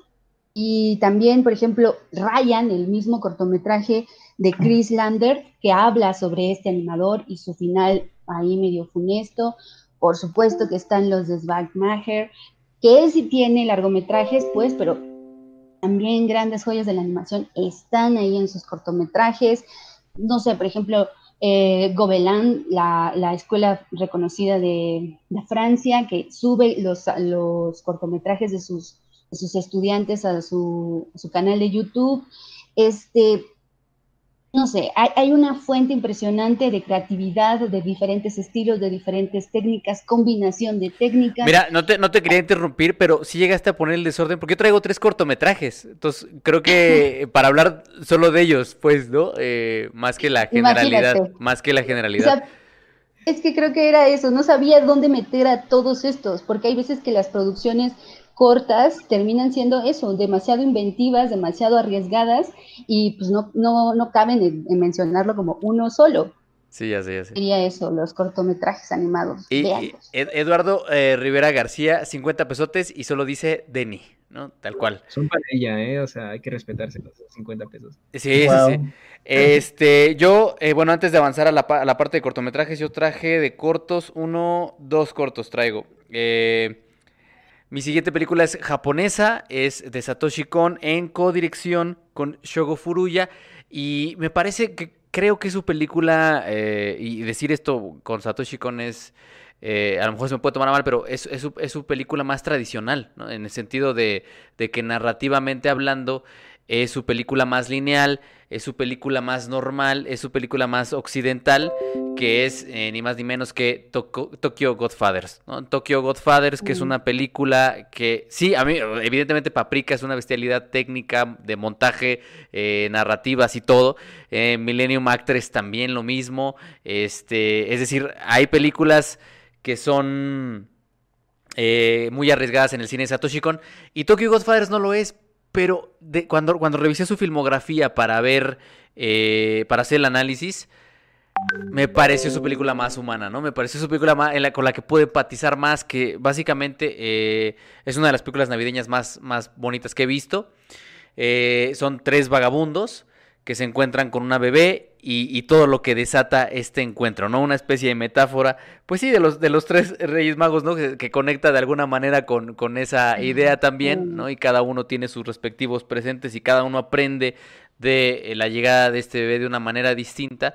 Y bueno, tiene una de las secuencias eh, más bellas que he visto en la historia del cine, que es cuando caen de este edificio con el amanecer y con la bebé, y es, es una maravilla. Tokyo Godfathers, cuando la puedan ver. ¿Cómo, cómo Miguel? Una joyota. Sí, sí, sí. Y que, y que además también se me, se estaba pasando que utiliza el haiku para ilustrar ciertos puntos eh, vitales de la trama, un poco como lo hizo Takahata con eh, mis vecinos los llamada, ¿no? Eh, antes de pasar contigo, Mau, leer rápido Amadeus Graysmith con otros 50 pesotes. Dice Neo Tokyo, Memories, Robot Carnival, las de Genius Party, cortometrajes chulísimos. Y Ejecutor de Reyes dice: ¿Han visto los cortometrajes de Overwatch? A mí me encantan principalmente porque amo el videojuego. Sí, yo también le metí mis horas al, al Overwatch y sí tienen cortometrajes animados bestiales. Al igual que la bandita de League of Legends. La bandita de League of Legends luego también tiene cortos bastante, bastante chidos. Eh, Mau, dale. Eh, sí, yo voy a continuar con otra película que se llama, y supongo, bueno, la verdad no sé, yo supuse que Denise y yo tal vez coincidiríamos en esta, pero eh, bueno, si, lo, si la repetimos, Denise, me dices, es Buñuel en el laberinto de las tortugas. Yo creo que es una película, ¿no la tienes? No, porque sí me imaginé que la ibas a poner. Ah, bueno. Te conoces. Entonces, este, sí, yo creo que eh, de hecho, cuando salí de verla, el rápido le escribí a Denise y decirle que, que, estaba bellísima, ya hasta que coincidimos y que ella la vio, eh, estuvimos de acuerdo, algo que es extraño, que este, pues la película, a pesar de tener una simpleza plástica y una simpleza en el estilo de animación que de nuevo es 2D, tiene muy pocos fragmentos en tercera dimensión. Eh, es una historia tan humana que eh, pues te muestra a Buñuel eh, todavía como el cineasta soberbio que escandalizó a la gente con la edad de oro. De hecho, con eso comienza la película, es Buñuel viendo las reacciones de ira y de descontrol en un cine y después diciéndole, eh, saliéndose así como alzándose el cuello para después decirle que ya no le iban a hacer la siguiente película y después el proceso que tiene con el productor para eh, hacer Las Urdes, Tierra sin Pan, que es una de las obras digamos, más ocultas de Buñuel, por así decirlo, porque es un, eh, digamos, es un documental que está extrañamente oculto, además, de, a pesar de que es muy crudo, y la película, además de ser una pieza de animación bastante eficiente, porque no diría exactamente virtuosa, diría eficiente, mezcla ciertos fragmentos de las urdes Tierra sin Pan para ilustrar momentos que eh, quedan mejor, por así decirlo, con el metraje duro. Es decir, para no poner ciertas eh, partes que son extrañamente duras. O sea, ¿qué hay más contundente que el, metraje así filmado del original? Y además muestra una extraña muy, eh, otra parte oculta que digamos es la relación que tenía Buñuel con su productor Ramón Asín, que pues eh, Ramón Asín pues es el que le financia la película Buñuel porque se saca la lotería. Entonces, ¿cómo es que se hace estas películas y cómo imaginaríamos la, la carrera de Buñuel si no es por las urdes Tierra sin Pan? Probablemente no existiría esa brutalidad que hay en Los Olvidados después. Y de hecho, esta película eh, estuvo compitiendo, o sea, fue considerada para ser mandada por España al Oscar recientemente, aunque fue, obviamente le ganó eh, Dolor y Gloria, pero es una gran, gran película de animación. Espero que puedan encontrarla porque la película, de hecho, ya estaba en planes de llegar a México en un estreno que iba a ser en febrero, sí, perdón, en marzo, pero pues todos sabemos por qué ya, pues porque ya no se estrenó. Según a mí, la última información que me habían dado era que iba a llegar en octubre, pero bueno, ya es octubre y no, no hay nada. Entonces, eh, espero que la puedan encontrar, es animación española. Eh, mientras le agradezco a Leo esos 10 pesotes y yo me traigo un desmadre con la transmisión porque mi app para la cámara del teléfono nomás no agarra, entonces a lo mejor ya nada más activo, activo mi fotito, entonces si ven de pronto que todo se mueve, es porque pinche aplicación, no, no sé si es el teléfono, no sé si es la compu, no creo que sea la compu porque la compu ya está muy, muy rota, pero, pero supongo que sí es el, sí es el pinche celular. Eh, Miguel, Miguel, tu cuarta, cuarta, nos vamos acercando al final. Ok, amigos, este, yo la verdad tenía un par de títulos de, gustos irónicos. Pero como ahorita estamos hablando de... ¿Ya empiezan los gustos culposos o ya lo vas a...? más? Pues Al menos tengo, tengo otra más aquí que, este, que había apuntado por si las moscas. Este, y me gustaría mencionarla, ¿no? Antes de, entrar como a los gustos eh, uh. o los gustos irónicosos, ¿no? Mira, nada más, van a ver, van a ver, perdón, perdón Miguel, van a ver cómo corto mi, mi fotito y la pongo en mi ventana en vivo, cabrón. Es un making of. Exactamente, es así como en vivo. Para que ya dejen de verme eh, súper trabado, voy a tener que ponerles nomás mi fotito. Perdón amigos, es que mi celular y mi app me están fallando terrible. Listo, ya está. Dale Miguel.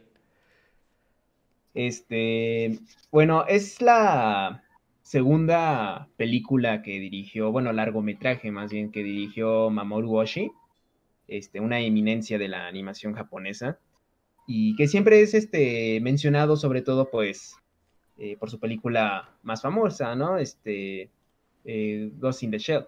Pero esta película me gusta, me, gustó bastante porque es, no sé, es como el momento en donde Mamoru Oshii decide eh, agarrar al toro por los cuernos y arriesgarse en todo, ¿no?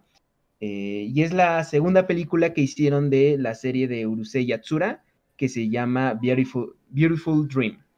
Beautiful Dreamer, perdón. Este, esta película es eh, igual y podría ser necesario que ya conozcas, aunque sea un poco de la serie este, que es adaptación del manga de Rumiko Takahashi, si no, bien mete algunos, este, unos pocos capítulos. tiene un humor más o menos parecido al de Ranma y medio, ¿no? Al final de cuentas es la misma mangaka. Eh, sin embargo, Mamoru Oshii se destacó en esta película porque quiso experimentar con, con lo que a él le gustaba. Y a lo que le gustaba mucho, de herencia de su padre, es el cine europeo.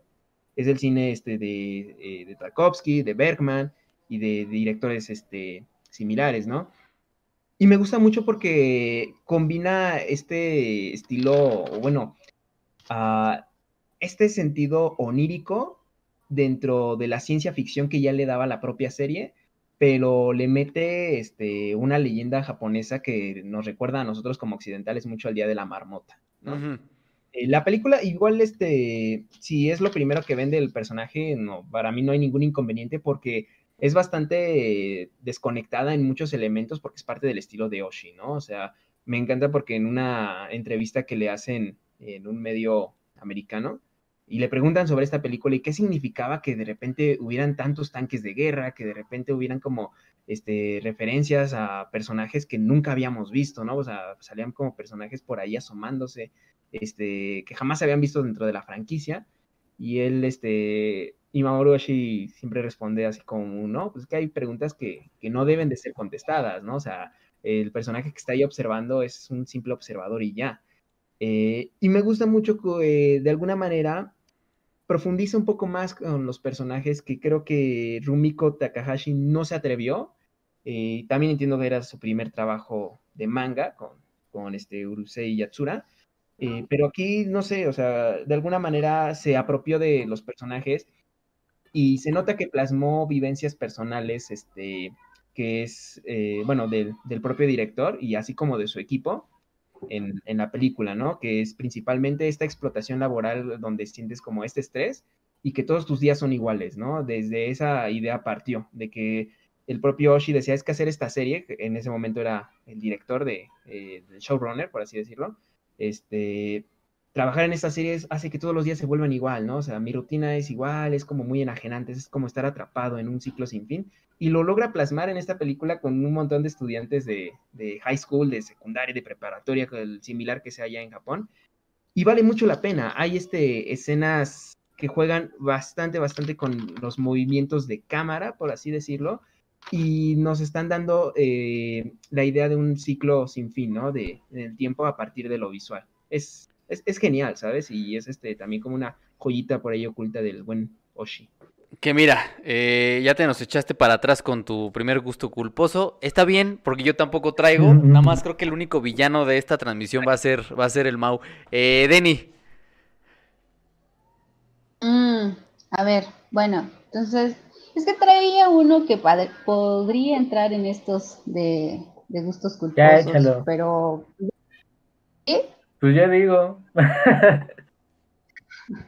Bueno, tengo. Eh, no, a la siguiente ronda, porque sí quiero hablar de El niño y el mundo de Alebreu. Eh, esta animación, igual, creo que viene en esta misma línea de no hay que hacer eh, grandes aspavientos en cuanto a técnica, en cuanto a producción, y, y, nos vamos por lo más interno, por la historia. Es muy básico, es un niñito que sale de casa y se enfrenta al mundo.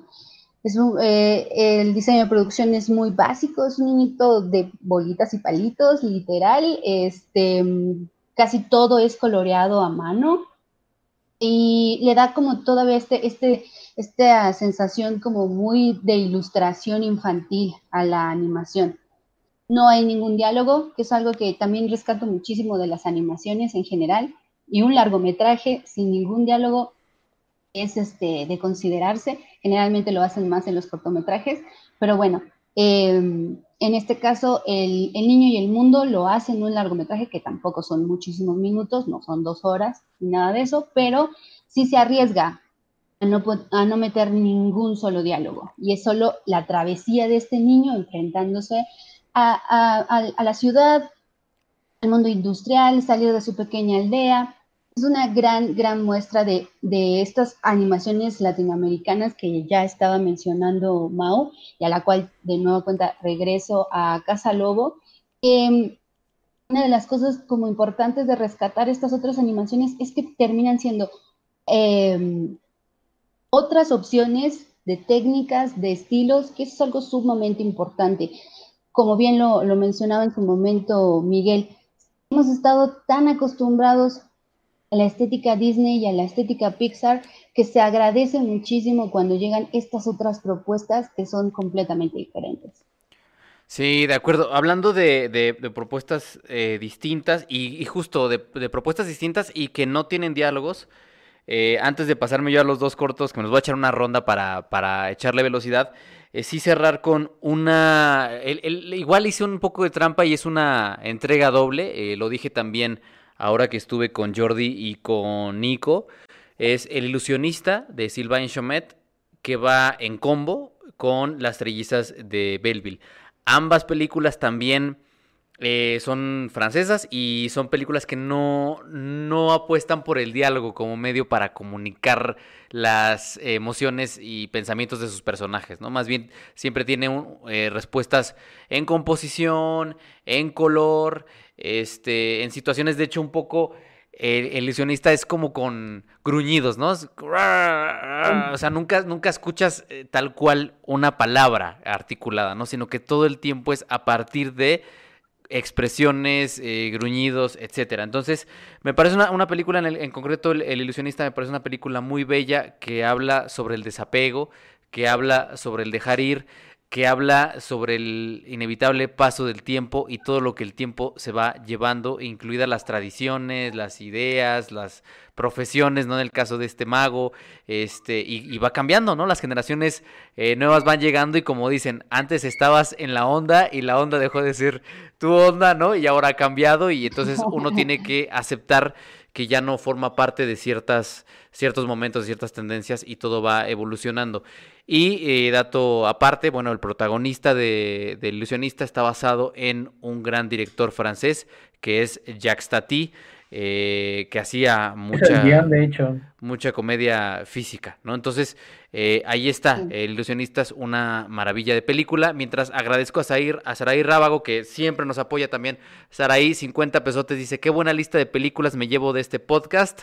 Muchas gracias, saludos banda, saludos para ti, abrazos para ti, y vienen, vienen más películas. Entonces, eh, bueno, consíganla, y, y de verdad se los recomiendo muchísimo, consíganla en la mejor calidad que puedan, porque cada eh, plano es un cuadro. Yo la tuve la fortuna de que eh, me la regalaron, me la trajeron de Nueva York, porque solo allá la consiguieron en Blu-ray.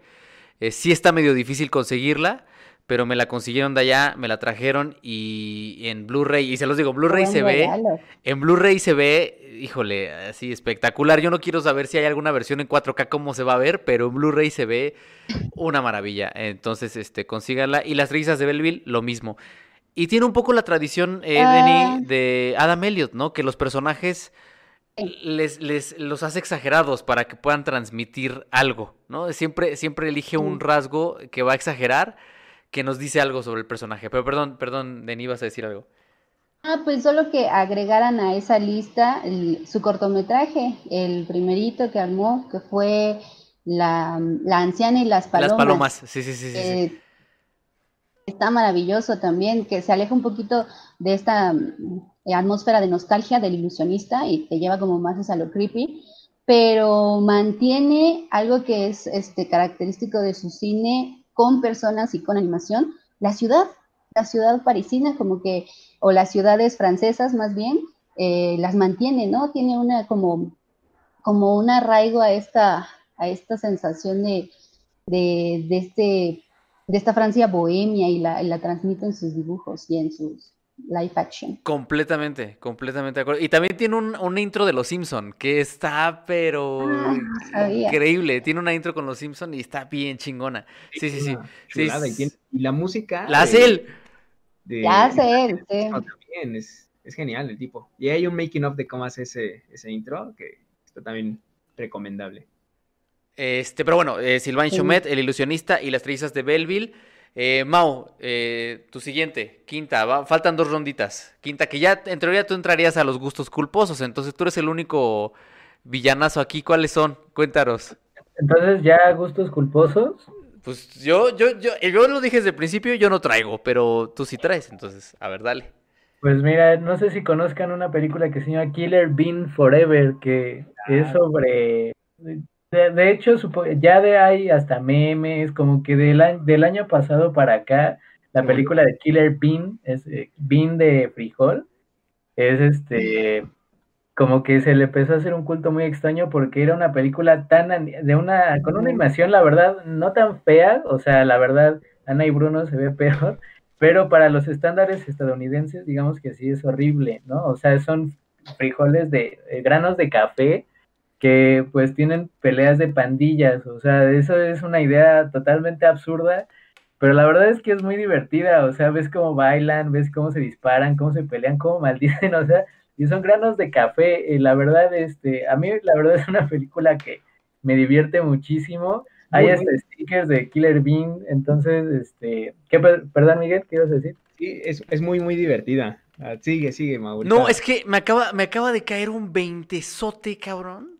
O sea, me acabas de abrir la cabeza, pero brutal, Mau, porque en la facultad, en Acatlán, bueno, mientras le agradezco a, Fabiola Grande por esos 50 pesotes, eh, muchas, muchas gracias, Fabiola. gracias, Fabi. Pero, pero eso, en Acatlán, una vez yo eh, iba caminando unos puestos de estos que venden películas de arte piratas ahí, y me llamó la atención una portada Ves que no, no, sé si califique, pero a ver, ya me dirán en el chat y ya me dirán ustedes. Pero vi una portada de un cacahuate gritando. Esa era la portada. Era una película uruguaya, si no, maten, no, no, no, mal recuerdo. Eh, que de hecho por esa película yo pedí mi intercambio Uruguay. Y se llama Gritos en el Pasillo. Y la película eh, Gritos en el Pasillo es una película de animación. Es que no sé si es animación como tal, porque según yo no es animación, pero es de unos cacahuates, güey. Es una película de terror con cacahuates, güey. Y es una película de terror con cacahuates independiente. Eh, hecha con muy poco dinero, que está escrita, eh, yo creo que intencionalmente, a partir de todos los clichés de las películas de terror que te puedas imaginar. Tiene incluso una escena donde entra un tanque y destruye el, lugar este en el que están, que es como una especie de manicomio. Lo destruye y el tanque se llama Deus Ex Machina. Tiene rayado una cosa que se llama Deus Ex Machina.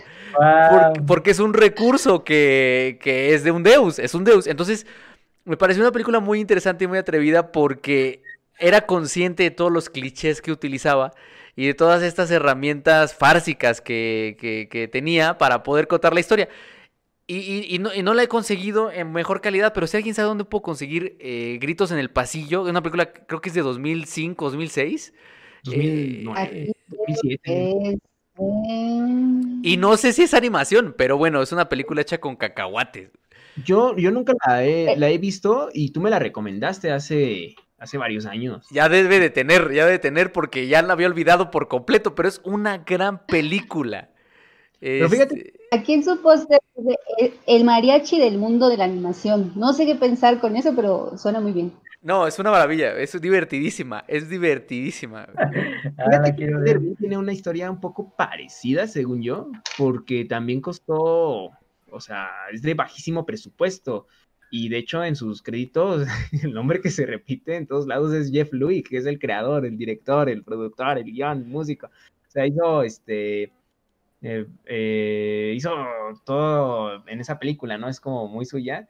Y también juega con esos clichés, ¿no? Este. O, tú qué dirías, Mao? Este, bueno, yo a, mí la verdad me parece como una película que se sabe de alguna forma es ridícula, pero es consciente de su ridiculez, ¿no? O sea, juega con ello. ¿La de Killer Bean? Sí, sí, yo creo que cuando haces ese tipo de animaciones, eh, salvo algunas, eh, algunos bodrios como puede ser la del oso North, eh, North en, North del, no me acuerdo, que la, la dio la voz a Rob Schneider, no sé si la han visto, que es un oso que se llama Norm, ¿no la han visto? Norm no, no, no, no, he tenido el placer. No, este, digo, esas películas cuando se toman en serio, pues resultan en que tú mismo te las concibes como bodrios, pero cuando sabes que es algo para hacer parodia, para hacer eh, intencionalmente gracioso, pues es que tú mismo cachas esa farsa y te parece genial, te parece divertidísimo, como en el caso del Killer Bean, que Killer Bean, eh, como dato, tuvo algo así como unos tres cortos anteriores y después eh, obtuvieron menos de, el presupuesto es de menor de un millón de dólares, que ah, para producir en Estados Unidos es muy, muy poco. Entonces, pues también explica que por eso haya salido así. Pero los movimientos, la, el doblaje, o sea, las voces, la, todo eso es terrible, pero lo disfrutas enormemente si alguien la, la quiere ver. De hecho, hay, hay videos de comentario de, de Killer Bean y de hecho ha tenido ya como una recepción ya de culto desde hace como algunos, algunos años. Y eh, bueno, ¿alguien más de gusto culposo o decimos otra acá de las, de las chidas? Bueno, ahorita le toca al Miguel, le toca a Miguel mientras agradezco a Alessandri Díaz por esos 15 pesotes. Muchas, muchas gracias, Alessandri. Eh, ya nos dijeron que Gritos en el Pasillo está en So Woman, eh, como siempre, la plataforma que nos salva. Sí, sí, sí, véanla, véanla, véanla, de verdad es una chingonería. Miguel, dale. Estoy muy emocionado porque no la he visto y, qué bueno haberla encontrado. Eh, esta película es una joyotototota. Yo no siento culpa de que la disfrute tanto porque estoy seguro de que cuando ustedes la vean también se van a reír muchísimo de lo mal que está hecha. O sea, es, es, este, es preciosa. O sea, es eh, de Room, pero de la animación, ¿sabes? Este, incluso yo creo que va un poco más allá, sinceramente. Bolívar, el héroe, amigos. Bolívar, el héroe. Bolívar, el Ahí ya la mencionaban en el chat, ¿eh? Sí, sí, sí, sí, sí. Ya lo mencionaban, pues es que es legendaria esta película, incluso es una leyenda urbana, o sea, así de, así de poderosa es, porque nada más había un tráiler en internet y había escritos de ella, ¿no? De que en su momento la promocionaban como la gran película este, de la animación colombiana, eh, que le enseñará a los niños, ¿no? Porque les encanta siempre utilizar la animación este para... Ay, sí, educativa. profesor, ¿no? Quieren que, que, que, ¿no? Este, a, los niños como si se tratara de la escuela. Eh, y decían, no, es que les va a enseñar quién era Bolívar y por qué es tan grande, tan supremo. Y además lo estamos combinando con un estilo de anime, porque es este principios de los 2000 cuando estaba pegando bien cabrón el... ¡Oh, qué loco, güey! ¡Qué loco! No sabía que era ese estilo. A, ver. No inventes, o sea, tú vela, ve qué pedazo de, de, animación hicieron. o sea, y ahorita ya está, o sea, cuando se publicó, alguien, un canal de YouTube lo eh, publicó la película, que supuestamente tenía como una historia parecida a los cartuchos de E.T. de que quisieron desaparecerla. Eh, pues se rompió una parte del internet que, conocía la leyenda y ahorita ya es bastante popular, ¿eh? porque incluso hasta Chucho Calderón en la zona cero le hizo un videito ahí reaccionando a la película. Y qué les digo, la verdad es que véanla por ustedes mismos, es una experiencia, véanla entre amigos, bueno, ahorita no porque hay pandemia, pero eh, véanla. pero en 2022 este la podrán ver con sus amigos en el mismo espacio. Verla en YouTube, es lo genial, o sea, es este, es, es yo creo que patrimonio, debería ser patrimonio de la humanidad esa película. y me encanta también incluso este, es que toda la historia que hay detrás de, de Bolívar el héroe es como, no sé, es, es, legendario, porque te digo, al principio era una este, leyenda urbana, muchos decían igual y, es puro troleo, ¿no? Igual y no existió, o era como una cosa rara, igual y no se concretó, pero resulta que sí, está, existe y la pueden ver, y pueden ver este pedazo de ánimo que ni siquiera, este, ni la mejor serie japonesa actual. Oigan, y antes de que se me pase, porque ya, ya me están reclamando, eh, 20 pesotes de Paulina Cruz Castañeda. Muchas, muchas gracias, Paulina. Pero ah, se me había pasado uno de eh, nuestro querido Amadeus Graysmith de 20 pesotes que dice eh, Waking Life y a Scanner Darkly, igual grandes películas, que en este caso son rotoscopía, que bueno, nada más para decirlo, ¿no? Que acá en México eh, el Ariel lo ganó limpia y muchos animadores decían que no se lo merecía porque la rotoscopía no era una técnica de animación, algo que no termino de entender, pero bueno, no hagamos caso a esas discusiones de gremio que al parecer tienen que ver más con cuestiones personales que con cuestiones eh, genuinamente técnicas y estéticas. Eh, Denny. Tienes de estupidez crónica. Oye, yo quería preguntarle a Miguel si esa de Bolívar es algo como lo que hicieron acá con una de héroes o algo así, que también Sí, de Miguel Hidalgo y así horrible. Pero mira, o sea, sinceramente, héroes está, está bastante malita, ¿no? Hay que decirlo. Eh, en las intenciones, como que iba lo mismo, pero es que el héroe apuntó, o sea, a lo más alto, ¿sabes? O sea, sobrepasó incluso la este, la estratosfera, o sea, de lo mala que es. Eh, y es que al menos en Héroes, eh, lo que yo rescato son algunas secuencias animadas, ¿no? Digo, igual y no se le, o sea, hay, un, hay una escena donde un chico enciende un cañón derrapándose y dices, ah, mira, o sea, lo implementaron bastante bien, ¿no? O sea, se ve que, que sí le invirtieron recursos en ello para... Eh, como con las limitaciones que tenían, pero en Bolívar el héroe no entiendes cómo diablos alguien podía seguir trabajando en una película que está mal hecha con ganas, ¿sabes? O sea, hasta parece que lo hicieron adrede, o sea, como, no sé, como que andaban en un trip este colectivo los que participaron en la película y es algo que debe de verse, ¿sabes? A ver, a ver, Denny, ahora sí, vas. Este, bueno, yo me estaba esperando porque pensé que tú lo ibas a mencionar, igual ni siquiera tienes en tu lista, pero veo que no, no sale, entonces la diré. Yo casi no conozco de cine eh, animado de Japón, pero esta, cuando la vi, me cambió el cerebro. Akira. Ah, bueno, Akira. De... este... ¿Pero iba a gusto culposo o.? No, es que, es que Denny tampoco trajo gusto culposo.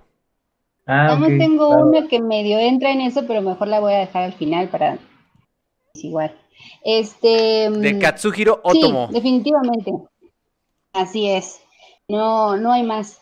Eh, me parece eh, el trabajo de animación llevado al extremo en, cuestión del color, que es algo de lo que casi siempre se habla de esa animación, pero también em, me parece una, una película sumamente eh, es que perturbadora la palabra no me gusta, pero sí siento que me, afectaba demasiado al verla y, ver cómo eh, la crueldad a lo que llega y, este, este, enemigo que somos nosotros mismos, eh, me, parece que te lleva a, estas grandes reflexiones y que creo que mm, lo retoma muchísimo el cine japonés con este, con este tipo de interrogantes y como muy voraz todo, todo como muy vibrante, son, muy, como muy, eh, arrasan con todo, ¿no?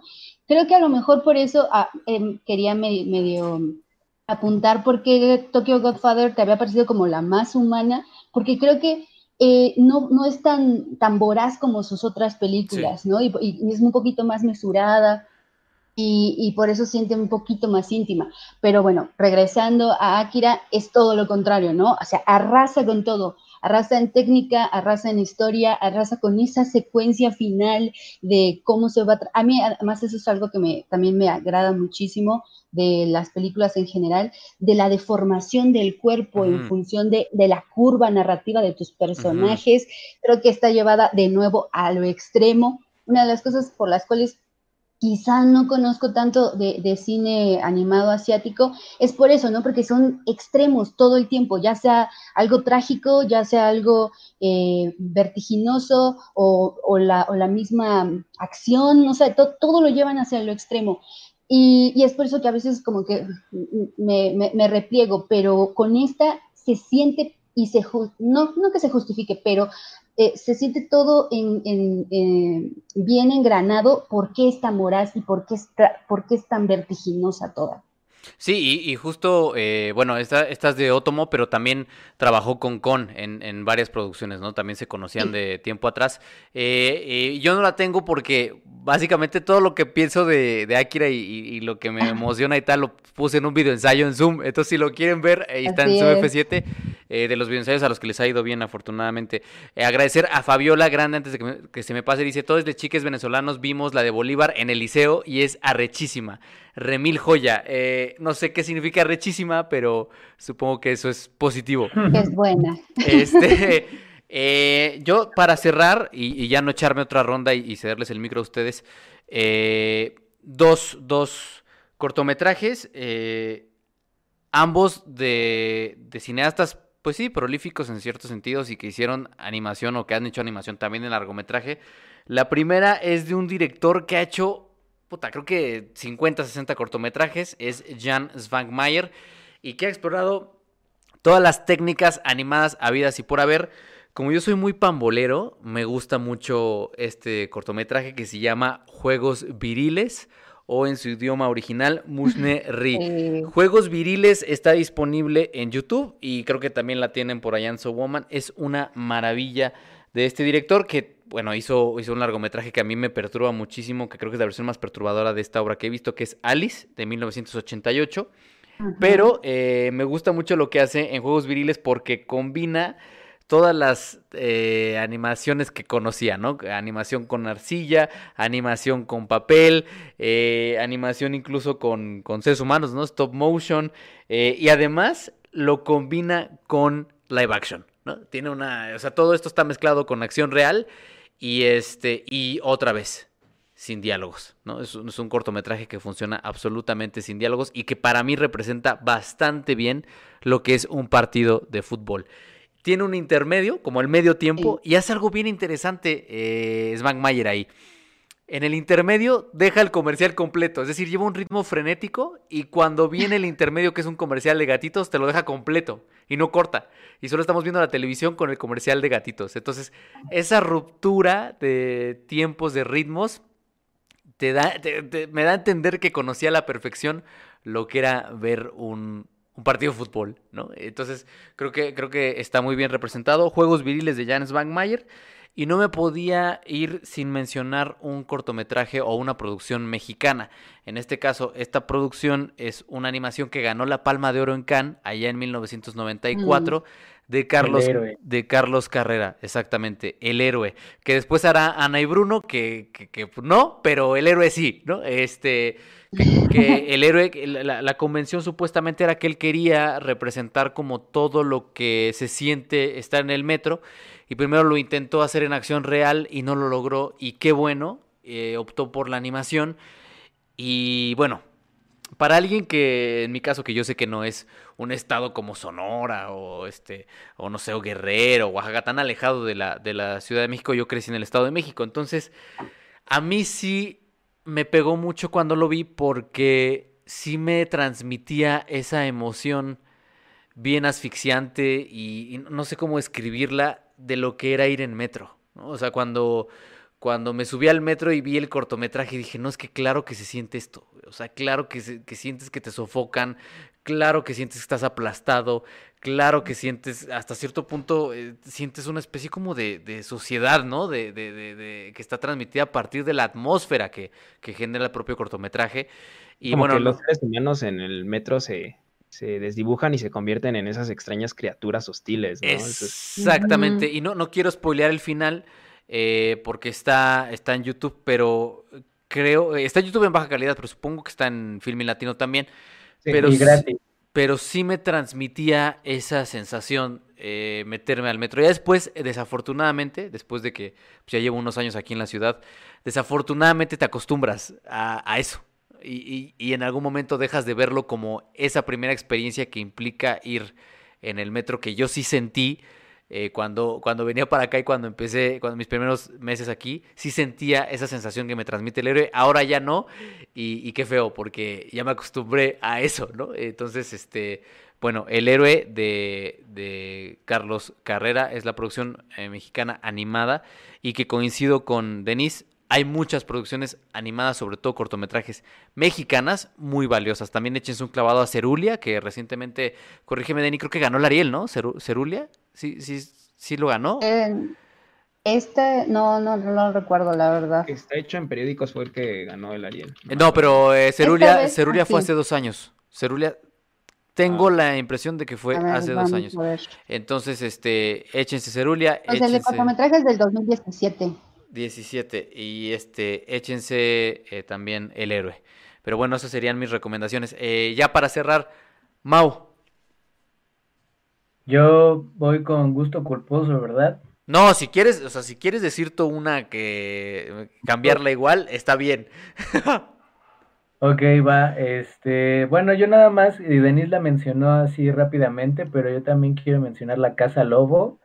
La Casa Lobo, que de hecho tuvo cierto reconocimiento recientemente porque es una película de que mezcla diferentes técnicas, que es stop motion, dibujo, en una historia que eh, habla sobre la colonia Dignidad, que es una colonia animada eh, alemana al sur de Chile, que fue durante, de hecho hay varias historias, varias películas sobre la, esta colonia que, que tenía como prisioneras a estas personas que vivían ahí y y lo muestra como un viaje pesadillesco con diferentes eh, técnicas de animación. Yo creo que eh, al, al, inicio, al ver esa película, creo que es un poco complicado también entender lo que está sucediendo, pero ya que vacilando y después de que conoces la historia de cómo era vivir en ese sitio, eh, hace sentido que no exista como tal una lógica formal porque básicamente estás viviendo en un infierno, en una pesadilla. Entonces, Igual en los cambios de la animación, en los diferentes elementos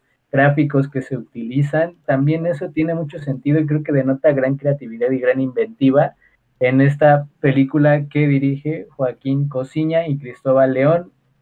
Eh, yo creo que sí, vale muchísimo la pena y, me uno al, llamado de, de, Denise, que rescatar las diferentes eh, técnicas de animación, las diferentes propuestas, porque insisto que de este lado, pues no es tan fácil hacerlo, ¿no? Y así como decimos de Killer Bean, que la hicieron con menos de un millón de dólares, que eso es ya decir bastante, porque los presupuestos allá se elevan muchísimo, pues hacer este tipo de cosas con esa, con esa inventiva con un presupuesto seguramente mucho más bajo y que quede así, creo que es eh, muy valioso y es digno de mencionar. La Casa Lobo, según yo la tenía, eh, bueno, en una distribuidora en su eh, video on demand, pero creo que debe ya estar por ahí también.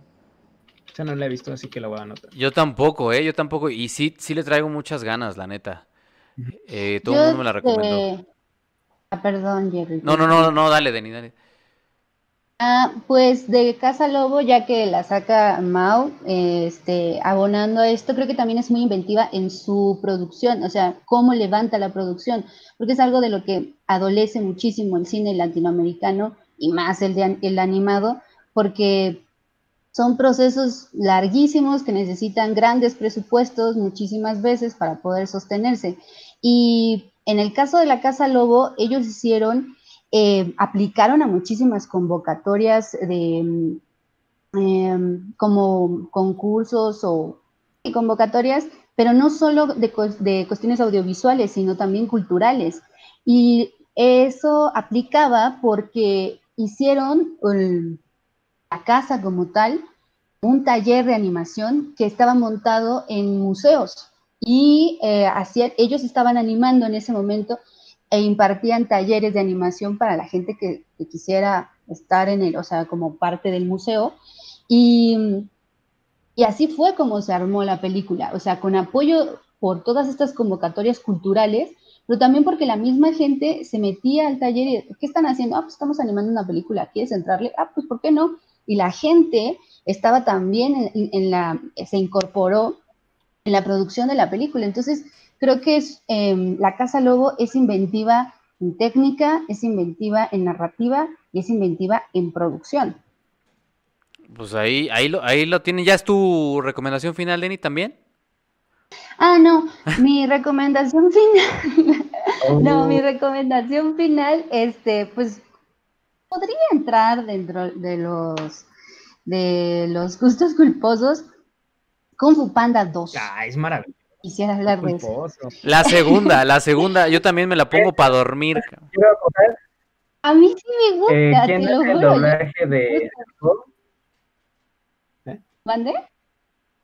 ¿Quién hace el doblaje de Po? Nada más así para, para anotarlo. Para anotarlo. Mira, puede ser, pero en realidad lo que a mí me gusta mucho de, de esa película es el personaje, el villano, Lord Shen. Me agrada cómo lo llevaron, la animación. Y creo que la mancuerna de la animación con la, el doblaje de, en español, Sergio Gutiérrez Coto, me parece maravilloso. Ah, yo pensaba O sea, que ibas a decir Omar Chaparro. No, Omar Chaparro no, no. está excelente en el doblaje de Po, así como le quieran hacer, la verdad.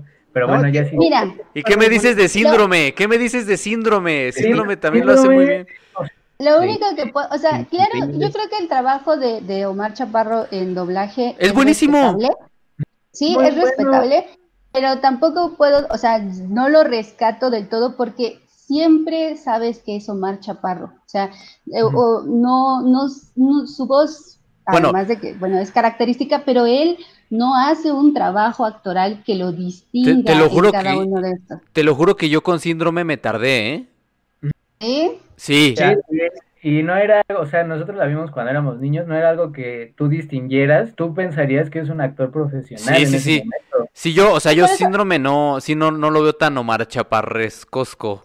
Yo, yo, yo respeto el trabajo de Omar Chaparro en doblaje, me parece este bueno, pero para mí no le llega a lo que hace, por ejemplo, Sergio Gutiérrez Coto, que es un actor de doblaje de larga trayectoria, y que en específico en, este, en esta película de Kung Fu Panda 2 le da una dimensión al, al personaje de Lord Shen entre la caricatura, pero entre alguien perturbado, pero, o sea, creo que juega muy bien con el tono del personaje que está en comedia, pero al mismo tiempo es oscuro. Creo que eso es lo que me gusta de esa película y lo rescato muchísimo en el doblaje de Sergio Gutiérrez. Uf, más pantuflas. Sí, la verdad es que Sergio Gutiérrez es mucho más completo, ¿no? Como actor, este, y sobre todo ya especializado es muchísimo más completo, aunque también yo creo que es igual porque eh, el personaje le da también para ello, ¿no? O sea, bueno, Sí. o sea, el personaje que le pongas y lo va a hacer rete bien, pero eh, con un... Y ah, Mucho. perdón, perdón Miguel, nada más como para cerrar lo de esta película, apenas me enteré que el guion lo, lo, este, lo revisó Kaufman, Ah, algo que, que uno no, no pensaría que estuviera vinculado con este tipo de proyectos, pero igual y me da la impresión de que esa mirada de Kaufman hizo que este personaje, pues si bien tiene su lado cómico, pues no perdiera su lado oscuro. Sí, o sea, es este, esa dimensión, ¿no? O sea, también pienso como igual y Kaufman lo hace también para, para comer, ¿no? De algo se tiene que comer. Eh, sin embargo, pues, qué, qué bien que lo haga, este, de, de maravilla. No, y la trilogía, a mí, a mí en lo personal, la trilogía de Kung Fu Panda sí me, me mueve mucho y me, y me, me gusta como este, este corazón que siempre hay en la relación entre él y su, pa- y su padre adoptivo, ¿no? Este, esa, esa, esa parte de, de la trilogía para mí es oro y, y yo sí la veo mucho. Kung Fu Panda sí es de, de mis trilogías animadas eh, favoritas, que en algún momento habían dicho que iban a ser como seis o siete y, y se quedó en tres nada más. Pero... Ya está bien, ¿no? Ya con eso está Sí. bien. Sí, Sí, funciona, funciona. eh, con tres funciona bastante bien. Amigos, algo más que agregar, este, porque yo sé que se quedan muchísimas películas fuera. Yo hablo de manera personal, traté de no poner en mi lista películas mainstream, traté de no poner, Sí. eh, por eso dije al principio Ratatouille ahí está y todos lo saben, pero vámonos con, con películas de otros países. Entonces, si no aparece alguna de las que ustedes creen que va, iba a aparecer, eh, no se enojen, no, que no arda Troya, pero bueno, algo más que quieran agregar. Por favor. Rápido, porque vi que se convirtió un poquito en tendencia en el chat. Shrek es, es amor. La segunda, la segunda. Shrek Oye, tranquilo, no digas eso. Ese video es de los que más me ha perturbado así en la vida. Este, no, ya, ya ahí la dejamos. Eh, yo también vi que estaba Shrek en todos lados, pero pues ya me parece que es la única película que Sí. se ve. Entonces, pues ya no, Ya, ya, yo ya estoy harto, honestamente. Yo también, yo también ya estoy un poco asqueado con todos esos momazos y con todos esos gifs y con todas esas cosas raras y perturbadoras que han surgido a partir del personaje. Y no quisiera meterme más, solo les recomiendo, yo creo que lo mejor que ha salido de Shrek es el musical. Y está disponible en Netflix, véanlo, es una chingonería el musical de Shrek, es una joya. Entonces vean el musical de Shrek. Eh, creo que eso es lo mejor que, que salió de la, de la saga. Este, ¿algo más? Yo iba a decir otro gusto culposo, bueno, una película que es horrible. ¿Cuál? Pero yo creo que esta en particular, y al contrario de, su de la versión original, se rescata por el doblaje. Y estoy hablando, y la verdad es que, oh, mía, o sea, nosotros aquí estamos diciendo de marcha. ¿Que se rescata por el doblaje eh, sangre por sangre? No, no, no, este, eh, yo lo digo porque la verdad en México es una práctica muy común que de poner actores, eh, digamos, actores de pantalla para hacer a personajes eh, en doblaje, o sea, personajes animados.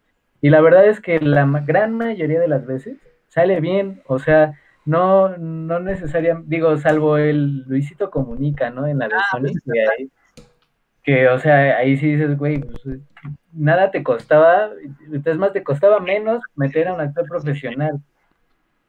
Desafortunadamente sí, le pagan menos a los demás. Seguro, seguro, y, digo, ese es horrible, pero en yo estoy hablando de Busa Caperuza, amigos, una película horrible en todos sentidos, pero las los personajes eh, al mexicano en la, versión Ah, te mamaste, güey. Este, a mí la verdad es que me hace mucha risa, me da mucha gracia.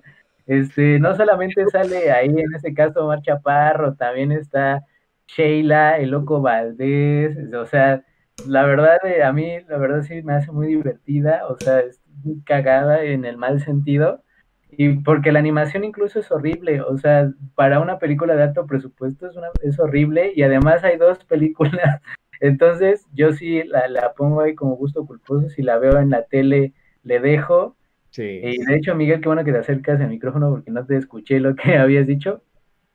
No sé pero... lo, que te decía de que es este bien curioso cómo hasta tropicalizaron los diálogos, ¿no? O sea, a ver, era como que tienen mucha relación con la historia, ¿no? Y es este, pero aún así lo mejoró, ¿no? O sea, sí, la verdad es que sí, o sea, para nuestro contexto y para quien lo logra entender, yo creo que funciona bien. Al rato van a decir que El Gran Milagro es una obra maestra, muchachos, ya. Por favor. Estábamos hablando de gustos cosas, ¿no? Y, ya, o sea, es lo que quería agregar. ¿Quieren, este, que exorcizar sus demonios? Vean el gran milagro y a ver si no se nos quedan por ahí en el camino. Agradecer a Luis Uriel Díaz Reyes por esos 14 pesotes. De verdad, muchas, muchas gracias por el super chat. Y a Emiliano Rodea por esos 35 pesotes. Muchas gracias eh, por el apoyo con los superchats. Denis, algo más que nos quite este mal sabor de boca que nos deja Busa Caperuza. Pues eh, yo quisiera hablar de, ahora ya que mencionaste... Eh, el, gran milagro. que mencionaste el gran milagro. Digna de un... no de Serafín, por cierto, que ah, no, o sea, nada la mencionamos como en el pasado, Dice, dice Néstor Tobar que subamos la lista Letterbox con 20 pesotes con todo y el gran milagro. O sea, ahora hay que hacer una review del gran milagro. Ah, bueno, pues ahí te la aviento. Digo yo. No, ya, voy a parar esta masacre. dale, Denis, perdón. Ah, pues que, ah, que sacaste el héroe. hablar de que el cine animado en México, creo que como ya lo mencionaba en cuestión de los cortometrajes del mundo en general, pero creo que en México también es un espacio muy fértil, muy inventivo, mucho más arriesgado que, las grandes producciones. Este, y que por eso creo que hay que darle oportunidad y si alcanzan a ver cortometrajes de, de animadores, perdón, si alcanzan a ver cortometrajes de animadores mexicanos, denle la oportunidad, porque creo que hay cosas muy inventivas. Lo acabas de mencionar con el héroe. Para mí está Los Gatos de Alejandro Ríos, ya salió Cerulia también. Duele mucho. Para mí son, son, son grandes cortometrajes. No, es, es, genial y Yo, yo nada más quería, este, rápido como mencionar un comentario sobre eh, este largometraje de, de Carlos Carrera, ¿no? Que nos decepcionó después de que hayas mencionado al héroe de Ana y Bruno. Eh, mm. que, bueno, viendo, revisando, por ejemplo, los este, diseños conceptuales, el arte conceptual, que de hecho lo, bueno, eh, las yo lo vimos, lo fuimos a ver en, en, la Cineteca, y ahí nos presentó, ¿no? Como un poquito del material detrás. Eh, siento que la película hubiera, la hubiera rescatado la parte visual si se hubiera hecho en, en dibujo tradicional, ¿no? Como ya era este, la técnica que, mejor manejaba el propio Carrera. Eh, sin embargo, creo que lo que más le afectó, o sea, la, quería mencionar como en aparte de estos de, gustos culposos, pero la verdad es que no la disfruto en, absoluto. Este, y eso sobre todo por el guion, ¿no? O sea, más allá de que los gráficos de su animación se vean como de PlayStation 2, que donde más falla es este. Llegó cuatro generaciones de videojuegos tarde. Sí, sí, o sea, y, entiendo, ¿no? O sea, estás utilizando tecnología precaria y como que, no sé, siento como, o bueno, como lo este, planteó Carrera, pareció más que se entercó en, en hacer una película en 3D, ¿no? Este, y digo, bueno, o sea, ya la quisiste hacer así, eh, pues hubieras trabajado en el guion, ¿no? Si se, se echó para atrás eh, varias veces el proyecto, que es lo que yo decía, ¿no? En algún momento, este, eh, grandes películas luego sí se pueden dar el lujo de echarse para atrás y cambian el guion desde cero. Yo sé que en esta igual ya llevabas como un proceso más adelantado, ¿no? Pero... Es que es una este, cosa bien rara, eh, Ana y Bruno, porque es como si fuera un work in progress eterno. O, sea, o sea, como que como que aunque ya está acabada, tú sabes que no está acabada. Eh, pero, pero si no la sacaba en ese momento, ¿cuándo la sacaba? Sí, no, se le iba a y, eso que los diseños de los personajes, sinceramente, son muy buenos, ¿no? O sea, tiene, o sea, tú ves a, Ana así solita y, es un buen diseño, ¿no? A Bruno solito y a los personajes que salen por ahí, este, pero muchos siento que no aterrizan bien en 3D, ¿no? O sea, eh, veía los dibujos que, que utilizaron en, en, el momento de su, de su diseño, incluso este personaje que es un niño ciego, este, me encanta como su diseño en el dibujo del estilo de Carlos Carrera y ya verlo en 3D como que pierde el alma, ¿sabes? O sea, se ve, se ve y mal. y, sabes también qué pasa que la prueba del tiempo, porque yo recuerdo que el primer tráiler de Ana y Bruno lo, lo debí ver en 2010, 2011, y yo recuerdo que para esa época, si no es que antes, yo recuerdo que para esa época se veía espectacular. O sea, tú veías el tráiler de Ana y Bruno y decías, es que esto es animación mexicana, pero next gen. O sea, quien está haciendo esto está en, en, otro momento ya de la animación y le puede competir a cualquiera. El problema es que tal parece que se quedó, o sea, salió en que 2018 es Ana y Bruno. Sí. Y, y, y, y sí, se quedó en eso que se veía espectacular en 2012, pues evidentemente ya se ve fuera de, tiempo en 2018. Entonces sí se nota, eh, hay por ahí un, un Fuck Up Nights, que es, como una especie de, de, espacio donde gente va y cuenta sus experiencias frustradas, y hay uno de la productora Dana y Bruno, en donde cuenta todas las problemáticas que tuvieron que enfrentar y cómo es que sí, en efecto fue un proyecto eh, fracasado, no, no, a lo mejor no en términos argumentales o dramáticos o narrativos, pero sí técnicos. O sea, técnicos se queda muy, muy abajo, pero también hay que decirlo. El grave problema creo que, que hay en México es que son muy pocos los estudios que pueden llevar la carga de producir un largometraje. Estás hablando de, yo conozco de dos, que es Huevo Cartoon, probablemente el estudio de animación más, más fuerte en México. Eh, y, que huevo, y que Huevo Cartoon vino de, de, estos, estos sketches. O sea, es cuando lo piensas es como de salir, estuvo y salieron de hacer sketches en Flash. Eh, y que se viralizaban cuando el concepto de viralización pues no existía. Eh, Anima Studios, que también le ayuda mucho lo del Chavo del 8, bueno, le ayudaba mucho lo del Chavo del 8, y como todas estas producciones eh, y, que, también hacen mucha maquila.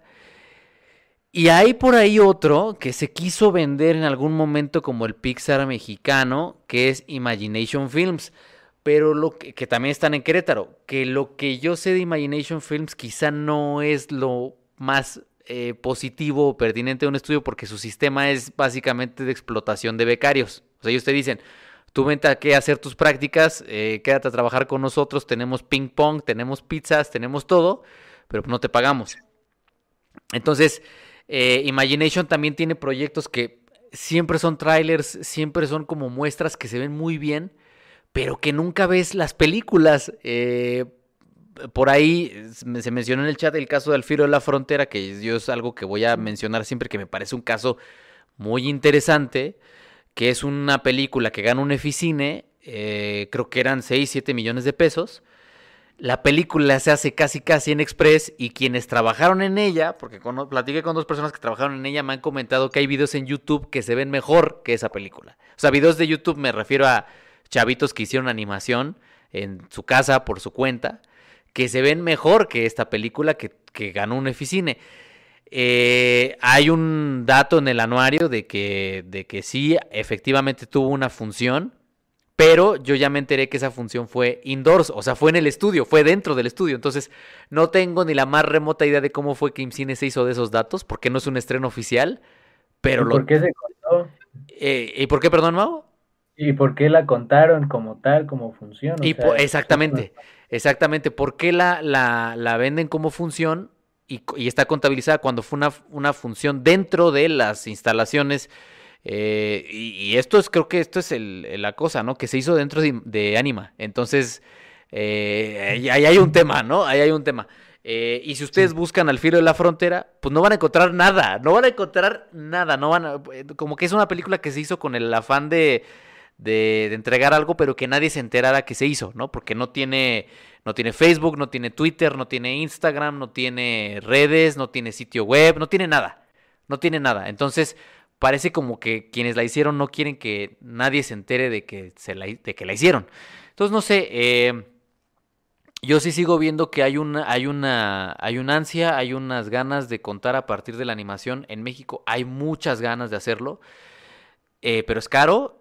Eh, por un lado es caro. Muy explotado. ¿Y cómo, Miguel? Eh, muy, muy explotado, ¿no? O sea, ahorita la serie de, villanos, que se supone que su piloto ya fue aprobado por Cartoon Network, este, que cuenta también con, o sea, que es animación mexicana, eh, pues ah, que se, eh, esperen, que mi está molestando, que se, este, hecha también por, por lo mismo, ¿no? O sea, animadores no acreditados, animadores explotados, sea, sí te da como un panorama muy triste porque sabes que es la norma, ¿no? Dentro de la, de la industria. Y creo que en el podcast que, que grabaste con, con este Nico y Jordi, de repente Nico lo dice, ¿no? Este, como dices, que esas tácticas pues ya son de industria, ¿no? O sea, ya es como la norma. Y, y está ojete, ¿no? Porque en esta es como de, estamos buscando, estamos buscando industria, estamos buscando animación, tener animación este, de calidad. Y el único camino como que más o menos nos está guiando para allá es este, es continuar con una explotación, pero más severa, ¿no? Ahora ahora este, con pagas de pizzas, pizzas pasadas. Que fue lo, fue lo que yo le decía a Nico. Sí, yo entiendo que así funciona la industria. Ojalá deje de funcionar. Y, y Nico fue como de, no, es que así funciona. Bueno, entonces algo tenemos que hacer para que deje de funcionar de esa manera y, e intentar buscar nuevas maneras de producción, como lo hace Ghibli. O sea, yo entiendo que, que Miyazaki es exigente, pero, pero le da salida a otros artistas también eh, y a otro tipo de producciones. Explotado en, en Ghibli, hasta eh, este Oshi se, se llegó a quejar de... Sí, sí, sí, Oshi es súper enemigo. le gusta, ¿no? de, la, de la banda, este, pero pero sí también eh, lo que dice es tal cual, ¿no? O sea, de los que trabajan con, con Ghibli no está tan padre. Eh, y eso que es eh, una de las como empresas, según yo, que mejor trata a sus empleados en la industria de la animación en Japón, ¿no? Sí. Y aún así no es como que sea un, un ejemplo para alabar en ese rubro, ¿no? Completamente. y nada más informarles que en el chat anda la, la jefa ahí eh, camuflada, eh, está por ahí poniendo gatitos y corazones, eh, nos está escuchando desde hace rato. Algo más que agregar sobre este tema de la animación, pues sí, yo coincido con Denise, apoyen al cortometraje nacional, animado, independiente, porque creo que la mayoría de los casos es así. Apoyemos a estas producciones latinoamericanas también en general, porque nos hemos dado cuenta que que sí, eh, de Estados Unidos para abajo somos muy parecidos. Somos muy, muy, muy, muy parecidos. Entonces hay que apoyar a estas que todavía no son industrias, pero que están buscando serlo. De pronto yo leo comentarios de gente que nos sigue Centroamérica y puta, yo sé que nos quejamos mucho, pero en Centroamérica no hay nada. Sí. No hay nada en Centroamérica. Este, entonces, pues eso, apoyarnos entre todos. ¿Algo más, chicos? Pues abrazos, abrazos a todos, abrazos animados. Gracias, gracias bueno por estar aquí con nosotros. Sí, qué bueno que, vinieron. Espero que se lleven recomendaciones. Y acuérdense que la lista, eh, además, si alguien la quiere dejar en los comentarios, pues es bienvenido y se agradece. Pero la voy a poner en el letterbox de Zoom F7, ahí para que, para que nos sigan. igual si quieren seguir a los que estamos aquí, están las cuentas en los seguidos de la cuenta de Zoom. Entonces ahí, ahí nos veremos, chavos. Entonces, eh, queda pactado, Mau, que va a estar la lista completa en Letterboxd, incluida el gran milagro, eh, con una crítica tuya. Entonces, Oye, este, no, aguanta. aguanta. Entonces, quien quiera ver la lista de películas que mencionamos aquí, que fueron un buen, fueron un buen entre cortos, este, largos y demás, eh, Letterbox. Muchas, muchas gracias, Mau, muchas gracias, Miguel, muchas, muchas gracias, Denise. Gracias a toda la gente que nos vio durante estas dos horitas y a la gente que se rifó con un super chat. Créanme, estos videos no los estamos monetizando. Eh, porque básicamente pues es con su apoyo con lo que ya están monetizados, entonces no les estamos poniendo eh, comerciales. Muchas, muchas gracias por esos superchats y muchas, muchas gracias siempre por su apoyo y por favor, si les gustó este podcast, eh, a pesar de las fallas, compártanlo, porque también nos ayudan muchísimo compartiéndolo. Entonces agarren el link y compártanlo, aunque ya, ya pasó el directo, aunque ya lo vieron, compártanlo. Muchas, muchas gracias. Cuídense mucho y nos vemos la próxima semana.